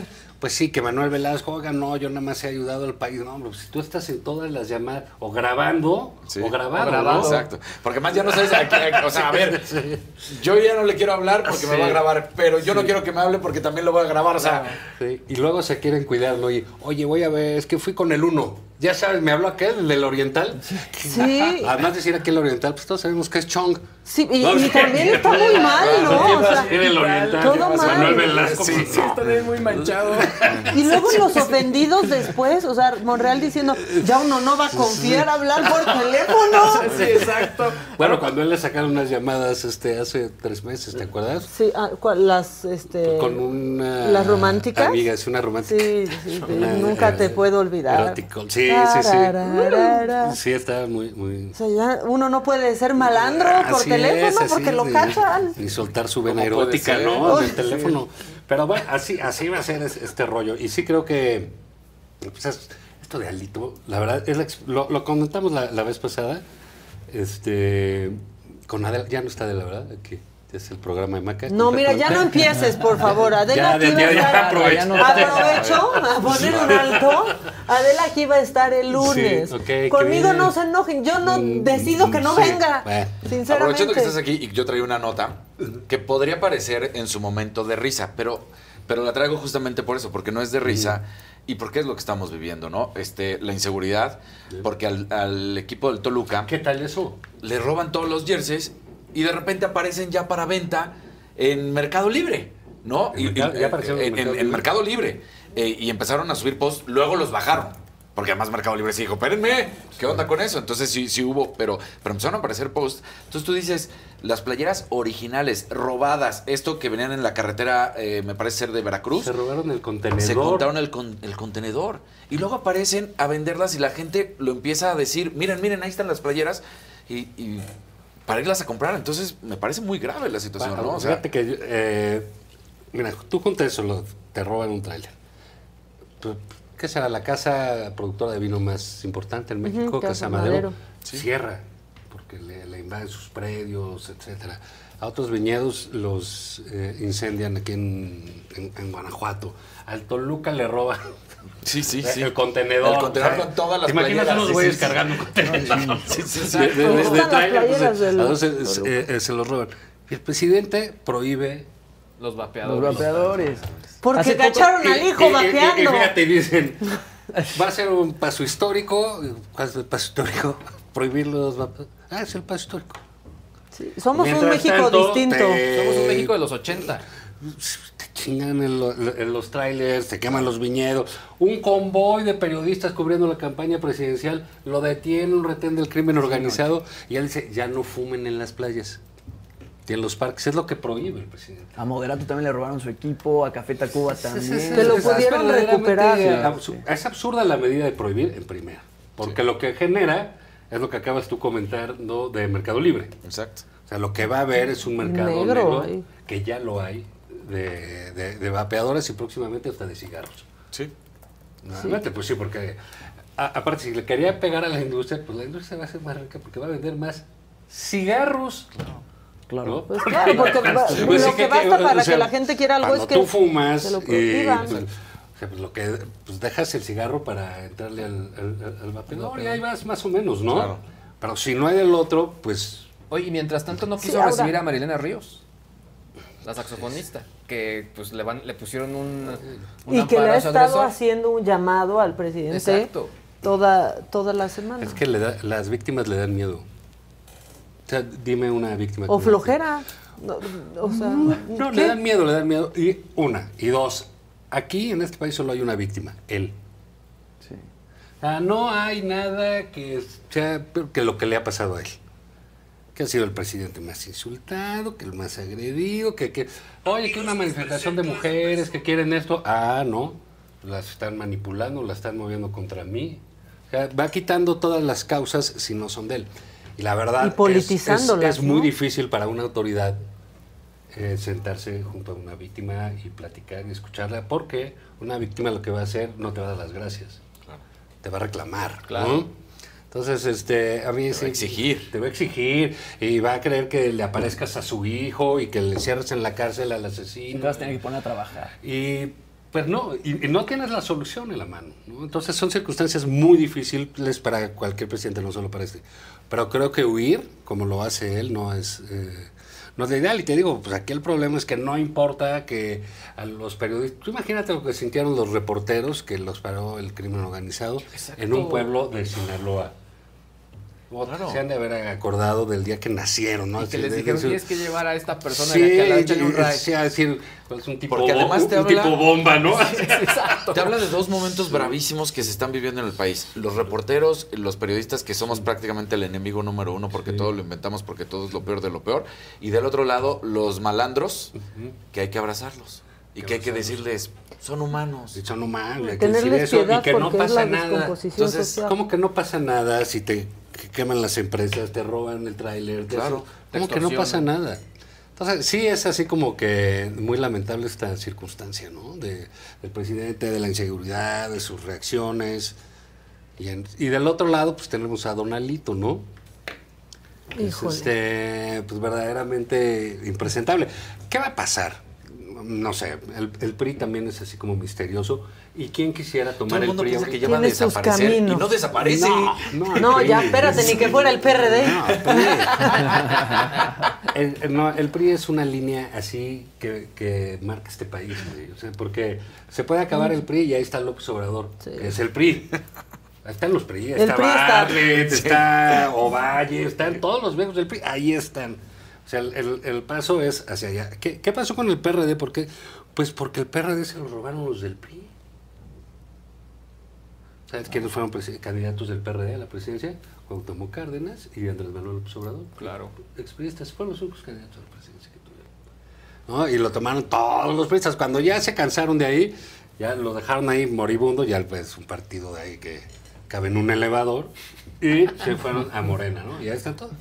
Y entonces el PRI ahorita sí se va a morir. Pero las elecciones que vienen este domingo, según las encuestas, eh, pues va a perder Hidalgo, y entonces se va a quedar con dos gobernaturas.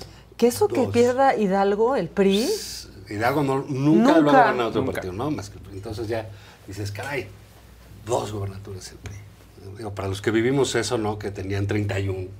A mí me tocó, ¿no? Que tenía 31 gobernaturas pues, porque ganó el Sí. PAN en 89. sí, una. ya era como, bueno, Sí, ya sí, dices, bueno, perdieron en el 2000, pero pues se quedaron como con 20, ¿no? Ajá. O sea, pues tenían su poder. Y caray, se van a quedar con dos. Sí. Coahuila, Estado de México, que se juegan el año que entra. y que todavía hay tiempo. Y yo creo que va a perder, eh, no sé Coahuila, Alguna. Estado de México es muy probable. Entonces se va a quedar con una. Entonces tú dices, bueno, vamos a correr al hito, porque va a haber malos resultados. Entonces, ¿sabes qué? Te vas pinchalito a donde tú dices que quién sabe qué y bla, bla, bla. Con tu lana y eso. ¿Quién lo quién, ¿Quién agarra la papa caliente? ¿Quién agarra la papa caliente? Porque te va a ir muy mal. O sea, ¿quién quiere ser el enterrador del PRI? Sí, ¿no? Pues nadie, o sea, pues un sinicazo como este Alito ah, dice, pues yo me quedo. yo Que aparte, o sea, la capacidad que se necesita. ¿eh? a mí yo no me echo para atrás ni me echo para abajo, yo aguanto todo. Y, Al fin tiene huevos, ¿no? Sí, es una capacidad, ¿no? Tengo llamadas y tengo todo. Es capacidad especial enterrar al PRI. Pues sí, ahora, pues, quién sabe, ¿no? Pues es así como este Fidel Castro, esos que decían, pues nunca se van a morir, ¿no? O como Gertz, pues nunca se va a ir. Sí, Dicen que ni se a va- morir, ni Sí, nada, sí, ahí es que está. igual se, se va de la fiscalía dos días después de muerto. Sí. O seguirá operando. Sí, seguirá, seguirá acusando desde el más allá. Pero ahí el, el, eh, el- asunto del. PRI es cómo lo van a tomar, quién lo va a tomar, qué le van a hacer. No es que no haya gente capaz, eh, políticos con talento ahí en el PRI, sí los hay todavía, ¿no? ¿Qué quiere eso? Y sigue siendo la peor marca, ¿no? Sí, Es una, es una marca negativa, en fin.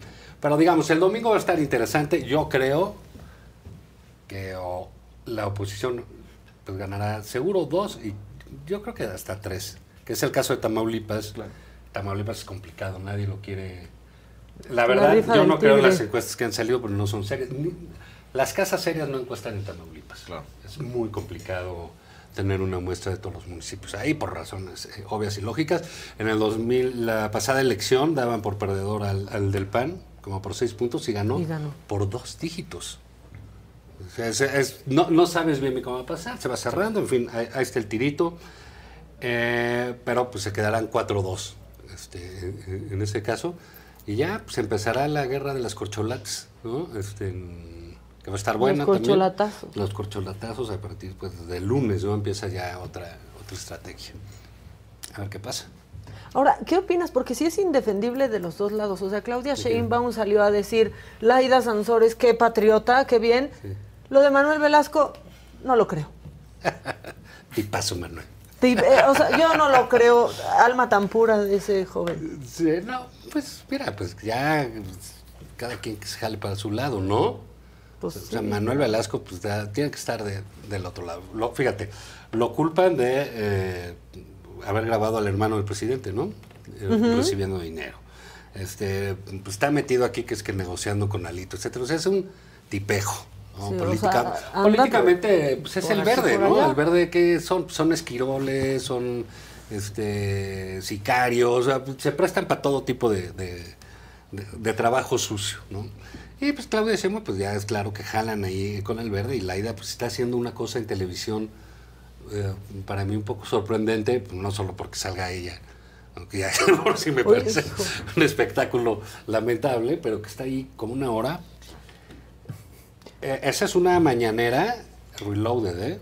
Claro. Porque ese es realmente un noticiero. Está ella, Con está diciendo, está atacando a su gente. Es de, de- es de mucho cuidado ese tipo de, de- de asuntos porque es eliminar, por supuesto, una prensa que debe ser muy eh, precaria en, en Campeche. ¿no? Digo, Campeche News no creo que Pues ser, sí, ¿cómo se llama? Como la noche, la tarde del jaguar o una Ah, cosa así. Ajá, jaguar, la noche. Tiene buen nombre, eso sí. ¿Y qué hace esto? Esto elimina para ellos la, eh, pues la obligación ética y política de rendir cuentas ante la prensa. ¿no? En esencia, en esencia, pues no, no lo deben hacer. Venimos de eh, Peña, yo creo que da una conferencia de prensa cada, co- como la afinación de los coches cada seis meses o diez mil kilómetros. ¿no? Ujú. Exacto. Lo que suceda Eh, primero. Sí, lo que suceda primero. Él Sí. salía muy de vez en cuando y ahora tenemos uno que ya dices, ya, por amor de Dios, ya guárdate tres días, ¿no? Ujú. O sea, y está todos los días, ¿no? Hiperpresente. Pero es su manera. ¿Cuántas entrevistas lleva el presidente? No, hombre. Claro. No, no, no le gusta Ni- dar entrevistas. No, no le va a dar, no, no es lo suyo, etcétera. Y es su manera de... eh, eh, se entiende, ¿eh? Ya Porque, tiene su pues, tribuna. Peña se escondía porque tampoco era lo suyo. Pero si ves lo de el presidente, ves el ejemplo de este cretino de Veracruz, que pobre estado ahí con este... Con Cuitláhuac, ¿no? Ujú.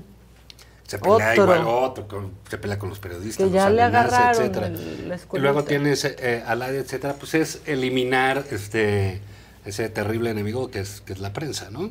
Entonces, pues por, eh, pues por ahí se van a ir todos, ¿no? Oigan, y entre las Yo- prioridades, perdón, del presidente, pues ¿qué tal el playlist de la mañanera? Ah, sí, ya el top, o sea, el hit parade de la música que ha salido O sea, en la no mañanera, o sea, no, Obama sacaba su lista. Sí. Su playlist. Sí, pero no en su pues, es conferencia, en un tweet, en un tweet y te redireccionaba que pasa es que Spotify. te voy a decir Y los libros que lee también, Pero, o sea, o pero sea, en sus tweets. Pero el presidente, pues lo que pasa es que es lo único que hace, ¿no? Sí. Se pon- pone sus rolas y eso. El otro se informaba, ¿no? Que anunciaba qué cosa. Y gustaban sus discursos, como quiera, ¿no? O sea, Pues mira, el presidente un gran gusta, orador. ¿eh? Aunque a nosotros no nos guste. Es como lo de Lili Telles y de, de Noroña, que a mí sí me dio mucha risa. ¿Lo del porque changoleón? Cuando le dijo que era un changoleón. No, y el otro le dijo este drogadicta. Sí, claro. ¿no? Y es- Dedicándole la canción, dice, sí, Parecía de vida familiar. no. Sí, Está gruesa. Está gruesa. esa. Ahora, Se la lo pone que está Noroña, cañón- Pero no, eso, eso es lo que vamos a seguir viendo, porque esa es la polarización. ¿sabes? Y la fortaleza que le han dado a Lili Telles, Bueno, pero los ¿por qué te de la enoja? 4T. Pues eso es- bueno, sí, claro. O Pues, sea- Ellos mismos. pues sí, ellos hacen sus enemigos, ¿no? Sí, sí, Y- sí. Y, los, y los Y van, los hacen y los van creciendo. Y la verdad es que Lili, pues, lo que tiene es un dominio escénico francamente notable, ¿no? Y se ve que se ha preparado muchísimo, ¿eh? Sí. Porque, este, porque sí, suelta bien sus cosas, eh, este, se para bien, o sea, lo tiene muy Sí, bien yo que hecho. al principio decía, híjole, ya de pronto Sí, digo, sí, no, pues, o sea, pues bien Sí, hecho. Lo sí, hace sí. ante, por ejemplo, yo te digo, hay- una otra senadora que fue candidata a la presidencia, candidata a gobernar el Estado de México, Josefina Vázquez Mota, que cuando la has visto ¿Qué? decir algo. ¿qué? Josefina, ¿cuándo Sí, la has ¿qué? visto decir algo? José, ¿qué? Sí, ¿no? Entonces, en Sí. ese vacío, pues llega una persona como Lili, Claro. con, con- con- con una idea política bastante primaria, ¿no? Y aprovechando que llegó la gracias que a le han López. Obrador, de la mano a López Obrador, hace dos años, efectivamente, pues, eh, como le dico con la canción, el, el- el Noroña, pues estaba al otro lado y eh, pues, se contesta con Noroña. Y así nos vamos a ir, ¿eh? Sí. Porque te decía, pues ya empiezan los corcholatazos, pero en todos lados.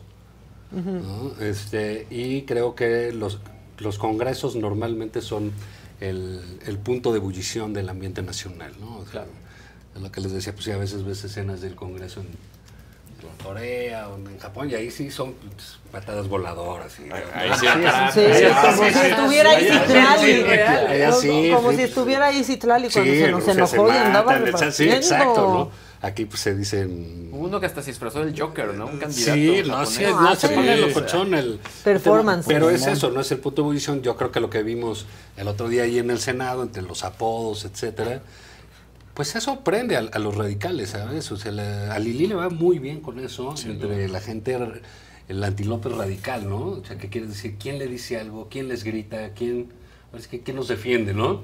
Y pues está saliendo ahí super Lili, y este, contra... Que yo digo, ¿para qué le hizo Changoles? Si te hubiera dicho Noroña, ya todos sabían. Ya, Era sí, su- ya, ya se trataba claro. el objeto, ¿no? Sí, la verdad. Sí, Oye, yo un día yo- puse un tuit y digo, oiga, no le aviente cacahuates a Noroña. sí, sí lo ven. No- no lo Pero alimenten, cuando lo ves, Comer. Noroña da un muy buen espectáculo. Ve ese video de la, de Sí, la sí, sí, canción. sí, claro. Es un A mí tipo me con- encanta con verlo una en tribuna. facilidad Que creo que es de esos, eh, ahorita que ustedes saben también de esto, yo creo que le ganó su personaje.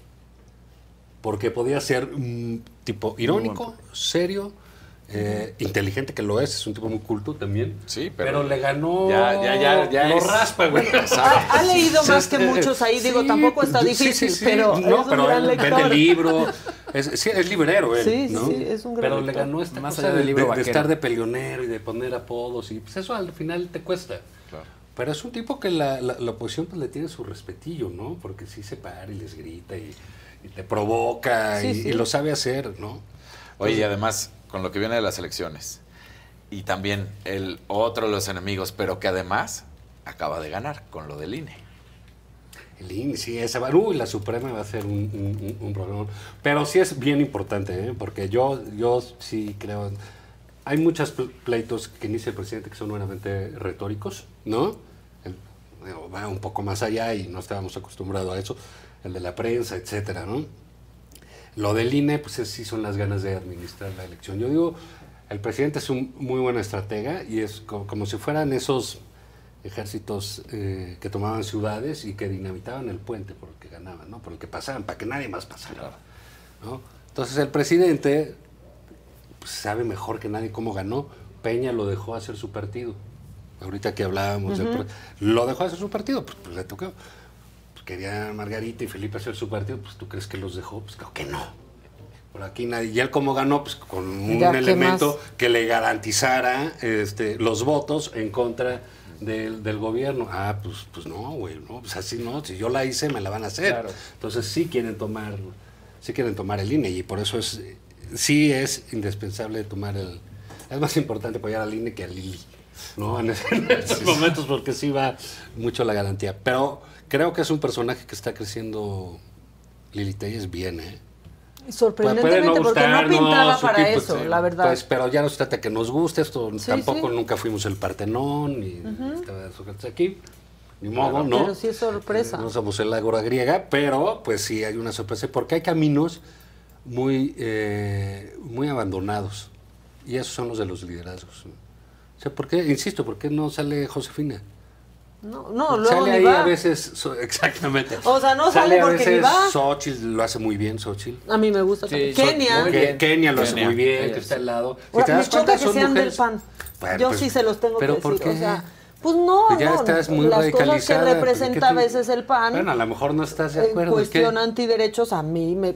O Pero, sea, ¿y eso qué por tiene? eso, personalmente, ¿No a mí, tienen derecho a existir me o qué? choca que me gusten por el partido en el que militan. Y, bueno, pero ¿cuál te gusta? Ninguno, o sea, absolutamente Pero yo ninguno, creo que de, ¿no? de- de ese partido, creo que ellas sí son pues, un poco más son más radicales, progres, más progresistas, ¿no? son más progres. Bueno, Mira, Lili Telles no es más progre. no, ya no. Kenia No, sé, no, y- pero- Kenia y es más, no sí. sé si sea militante Lili del PAN, no lo sé, y creo que no, No es sé si importante. milita. yo creo que yo creo que eso de los partidos va para abajo tendido, ¿no? Sobre todo los partidos tradicionales. Lo que más se va a enarbolar son son causas. Claro. Entonces, a lo mejor tú encuentres ahí una candidata ideal que abandere tus causas más este, relevantes, ¿no? Eh, que va a ser muy difícil el partido de Maca, ¿no? Pero vas a encontrar dos o tres causas. ¿Qué es lo que La- está las buscando más más, la gente? Exacto. La macoalición. La- sí. No, no, así dejémoslo. Sí. Sí, pero bueno, va- vas a encontrar, ah, tal personaje me gusta porque tiene esta causa o tal otra, ¿no? No es una cuestión ideológica, no es una cuestión de, de- de- de formación. Pero tú ve, por ejemplo, las elecciones en Francia, el partido que gobernaba hace cinco años, el Partido Socialista, perdió el registro. Perdió el registro. o sea, no, no, no- vaya, no pudo ni cobrar los gastos de campaña. El otro se quedó a dos puntos. Entonces ya son partidos que ya están tronando como hots en todos lados del mundo. ¿no? Entonces tú dices, oye, el PRI está en 8, el PAN en 11, pues sí, seguro van para abajo. ¿Qué salen? Salen personajes. Eso es. Pues es López Obrador, que es Morena. A saber, pues se van a pelear y se va a desmoronar. Y, de- y- y eso les gusta a, tipos como López Obrador, ¿no? Después de mí el diluvio, ya se acabó todo, etcétera. Pero, ¿qué necesita el PAN? Pues el PAN dice, a ver, tengo una estructura en los estados, ¿no? Buena estructura, más allá de si su voto duro y eso. Lo que no tengo son candidatos o personas. ¿Y quién crees que llegó? Pues la señora Telles. Y la aplauden, ni gusta, ni tacatrán. Entonces, pues, pues yo que tú empezaba a verle lo positivo a mucha gente. Sí, pero hay cuestiones que no, hay cuestiones que simplemente que por la simplemente historia. no, no, Ahora te voy a decir una o cosa. posturas antiderechos Claro, que mira, no me representan. Claro, ni- no, va a haber un partido. Bueno, creo que MC se acerca a lo que, Que cumple dices. con... Creo que solamente MC Patricia Mercado. Sí, Pati, claro. ¿No? Por ejemplo. Bueno, ahí tienes muchísimos, ¿no? El Movimiento Ciudadano, pues es parte de su agenda. Exacto. Pero tú no vas Las a morras del tú no vas- eh, Ciudadano. sí, sí, sí, es- es- esas cosas están, están hechas padres. Las, eh, digo, sus candidatas mujeres en, en los estados me parecieron muy buenos personajes. Sí, a mí Pero también, es ahí donde tú, tú, Maca, tú puedes encontrar cosas. Partidos nacionales, en un país así, eh, ese tipo de derechos que a ti te, te gustan, que si el aborto, la preferencia sexual, casarse, adoptar, etc. No, no que me guste el Eh, aborto, me no. gusta que las Bueno, que mujeres tengan de derecho eso, a decidir sobre su cuerpo. Y todo. que este país está así. Entonces, para donde tú te vas moviendo, esa agenda se va, se va diluyendo. Por eso tiene que empezar en la Ciudad de México. Si tú te vas a un partido nacional, a ver, ¿quién se negó a lo del aborto? El PRI. Sí, bueno, una- e incluso no, Morena no, no, no le ha entrado no, como prometió, favor, no. o sea, ha sido No una hay más- más tomada de que el pelo. PAN. Sí, y que Morena.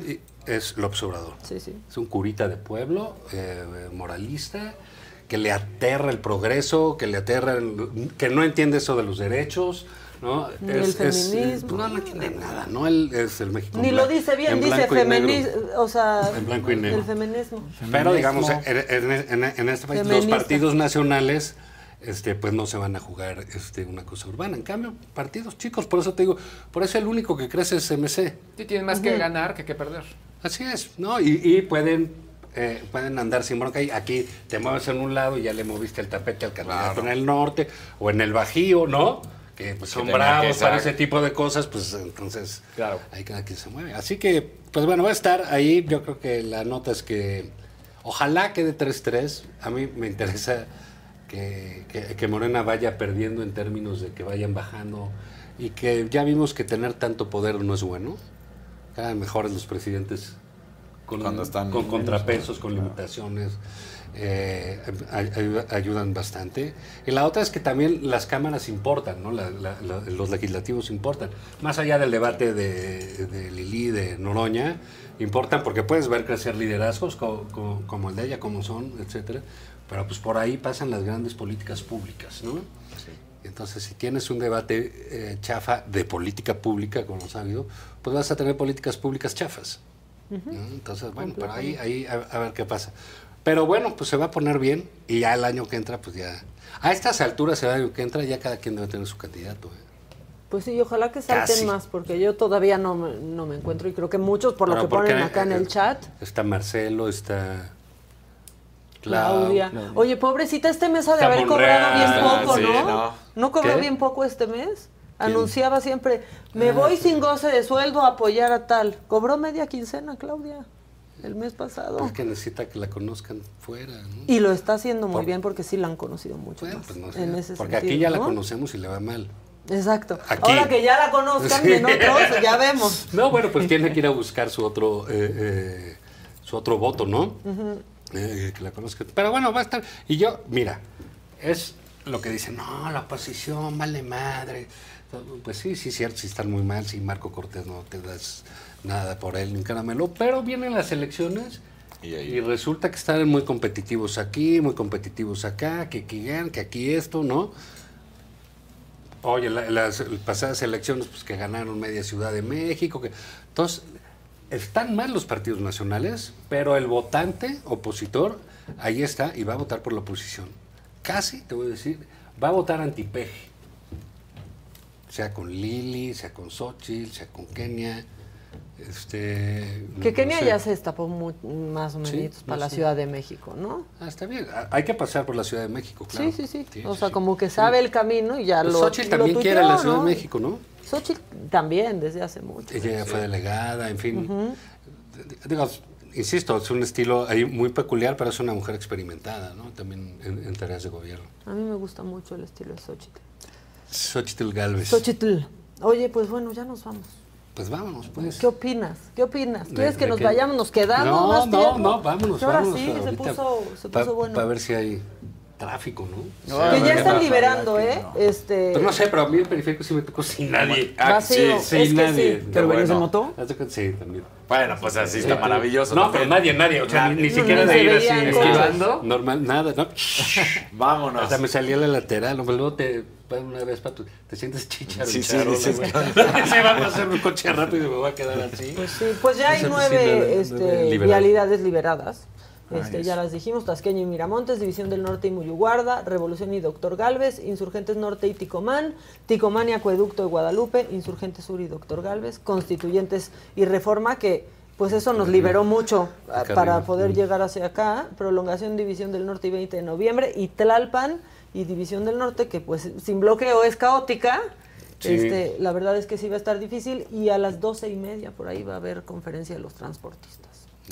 A ver, Ojalá, porque sí es desquiciante. que dicen que no los pelan en el gobierno de la Ciudad de México y el secretario de Movilidad dice que sí, pero que no Que ya- aceptan que no una. aceptan. Pues bueno. No se les olvide que hoy hay partido a las 9 de la noche, el amistoso México contra, Uruguay también. Muy bien. Algo más que adelantar. Nada con Elon Musk y Twitter, ¿verdad? No, eso ya no, va a no, pasar. no se cerró eso, ¿eh? Ni, ni creo que se cierre.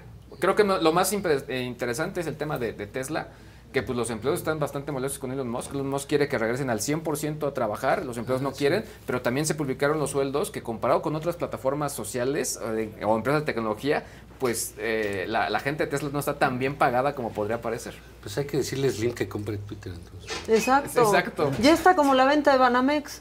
Sí. ¿Te acuerdas que todos lo querían? ¿Te acuerdas? Sí, sí, sí. Un montón de apuntados. O sea, así está. Jimmy, ¿tú algo más? Pues nada, que vayan a escuchar la canción de Cristian Nodal a las 12 en donde le va a tirar a J Balvin. El juicio de Amber Heard ya se resolvió, entonces pues nada, ya veremos qué.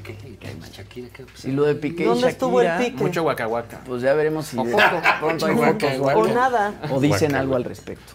Pues ya está. Nosotros los esperamos mañana que ya es viernes. Y el lunes aquí los espera la señora de la casa para que ya se sí, relajen, sí, nos sí, la señora todos y la seamos casa. más La la felices. Es la señora de la casa. Hasta mañana, que tengan un buen día.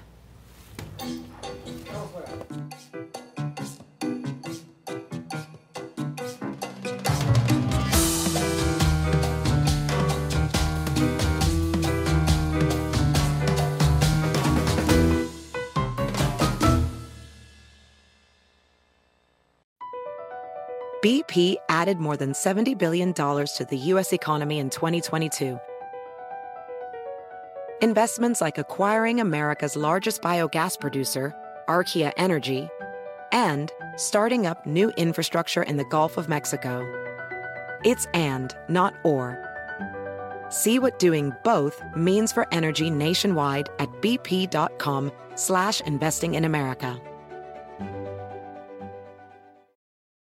Can you remember a time when you thought someone you disagreed with might actually be right? In the new podcast, You Might Be Right, former Tennessee governors Bill Haslam and Phil Bredesen pose that question to guests like Paul Ryan, Al Gore, and Judy Woodruff. Come for the stories, stay for the substance and expert insights into some of the most challenging issues facing the country, including affordable housing, crime, and education. Listen to You Might Be Right a new podcast from the Baker School at the University of Tennessee, available wherever you get your podcasts.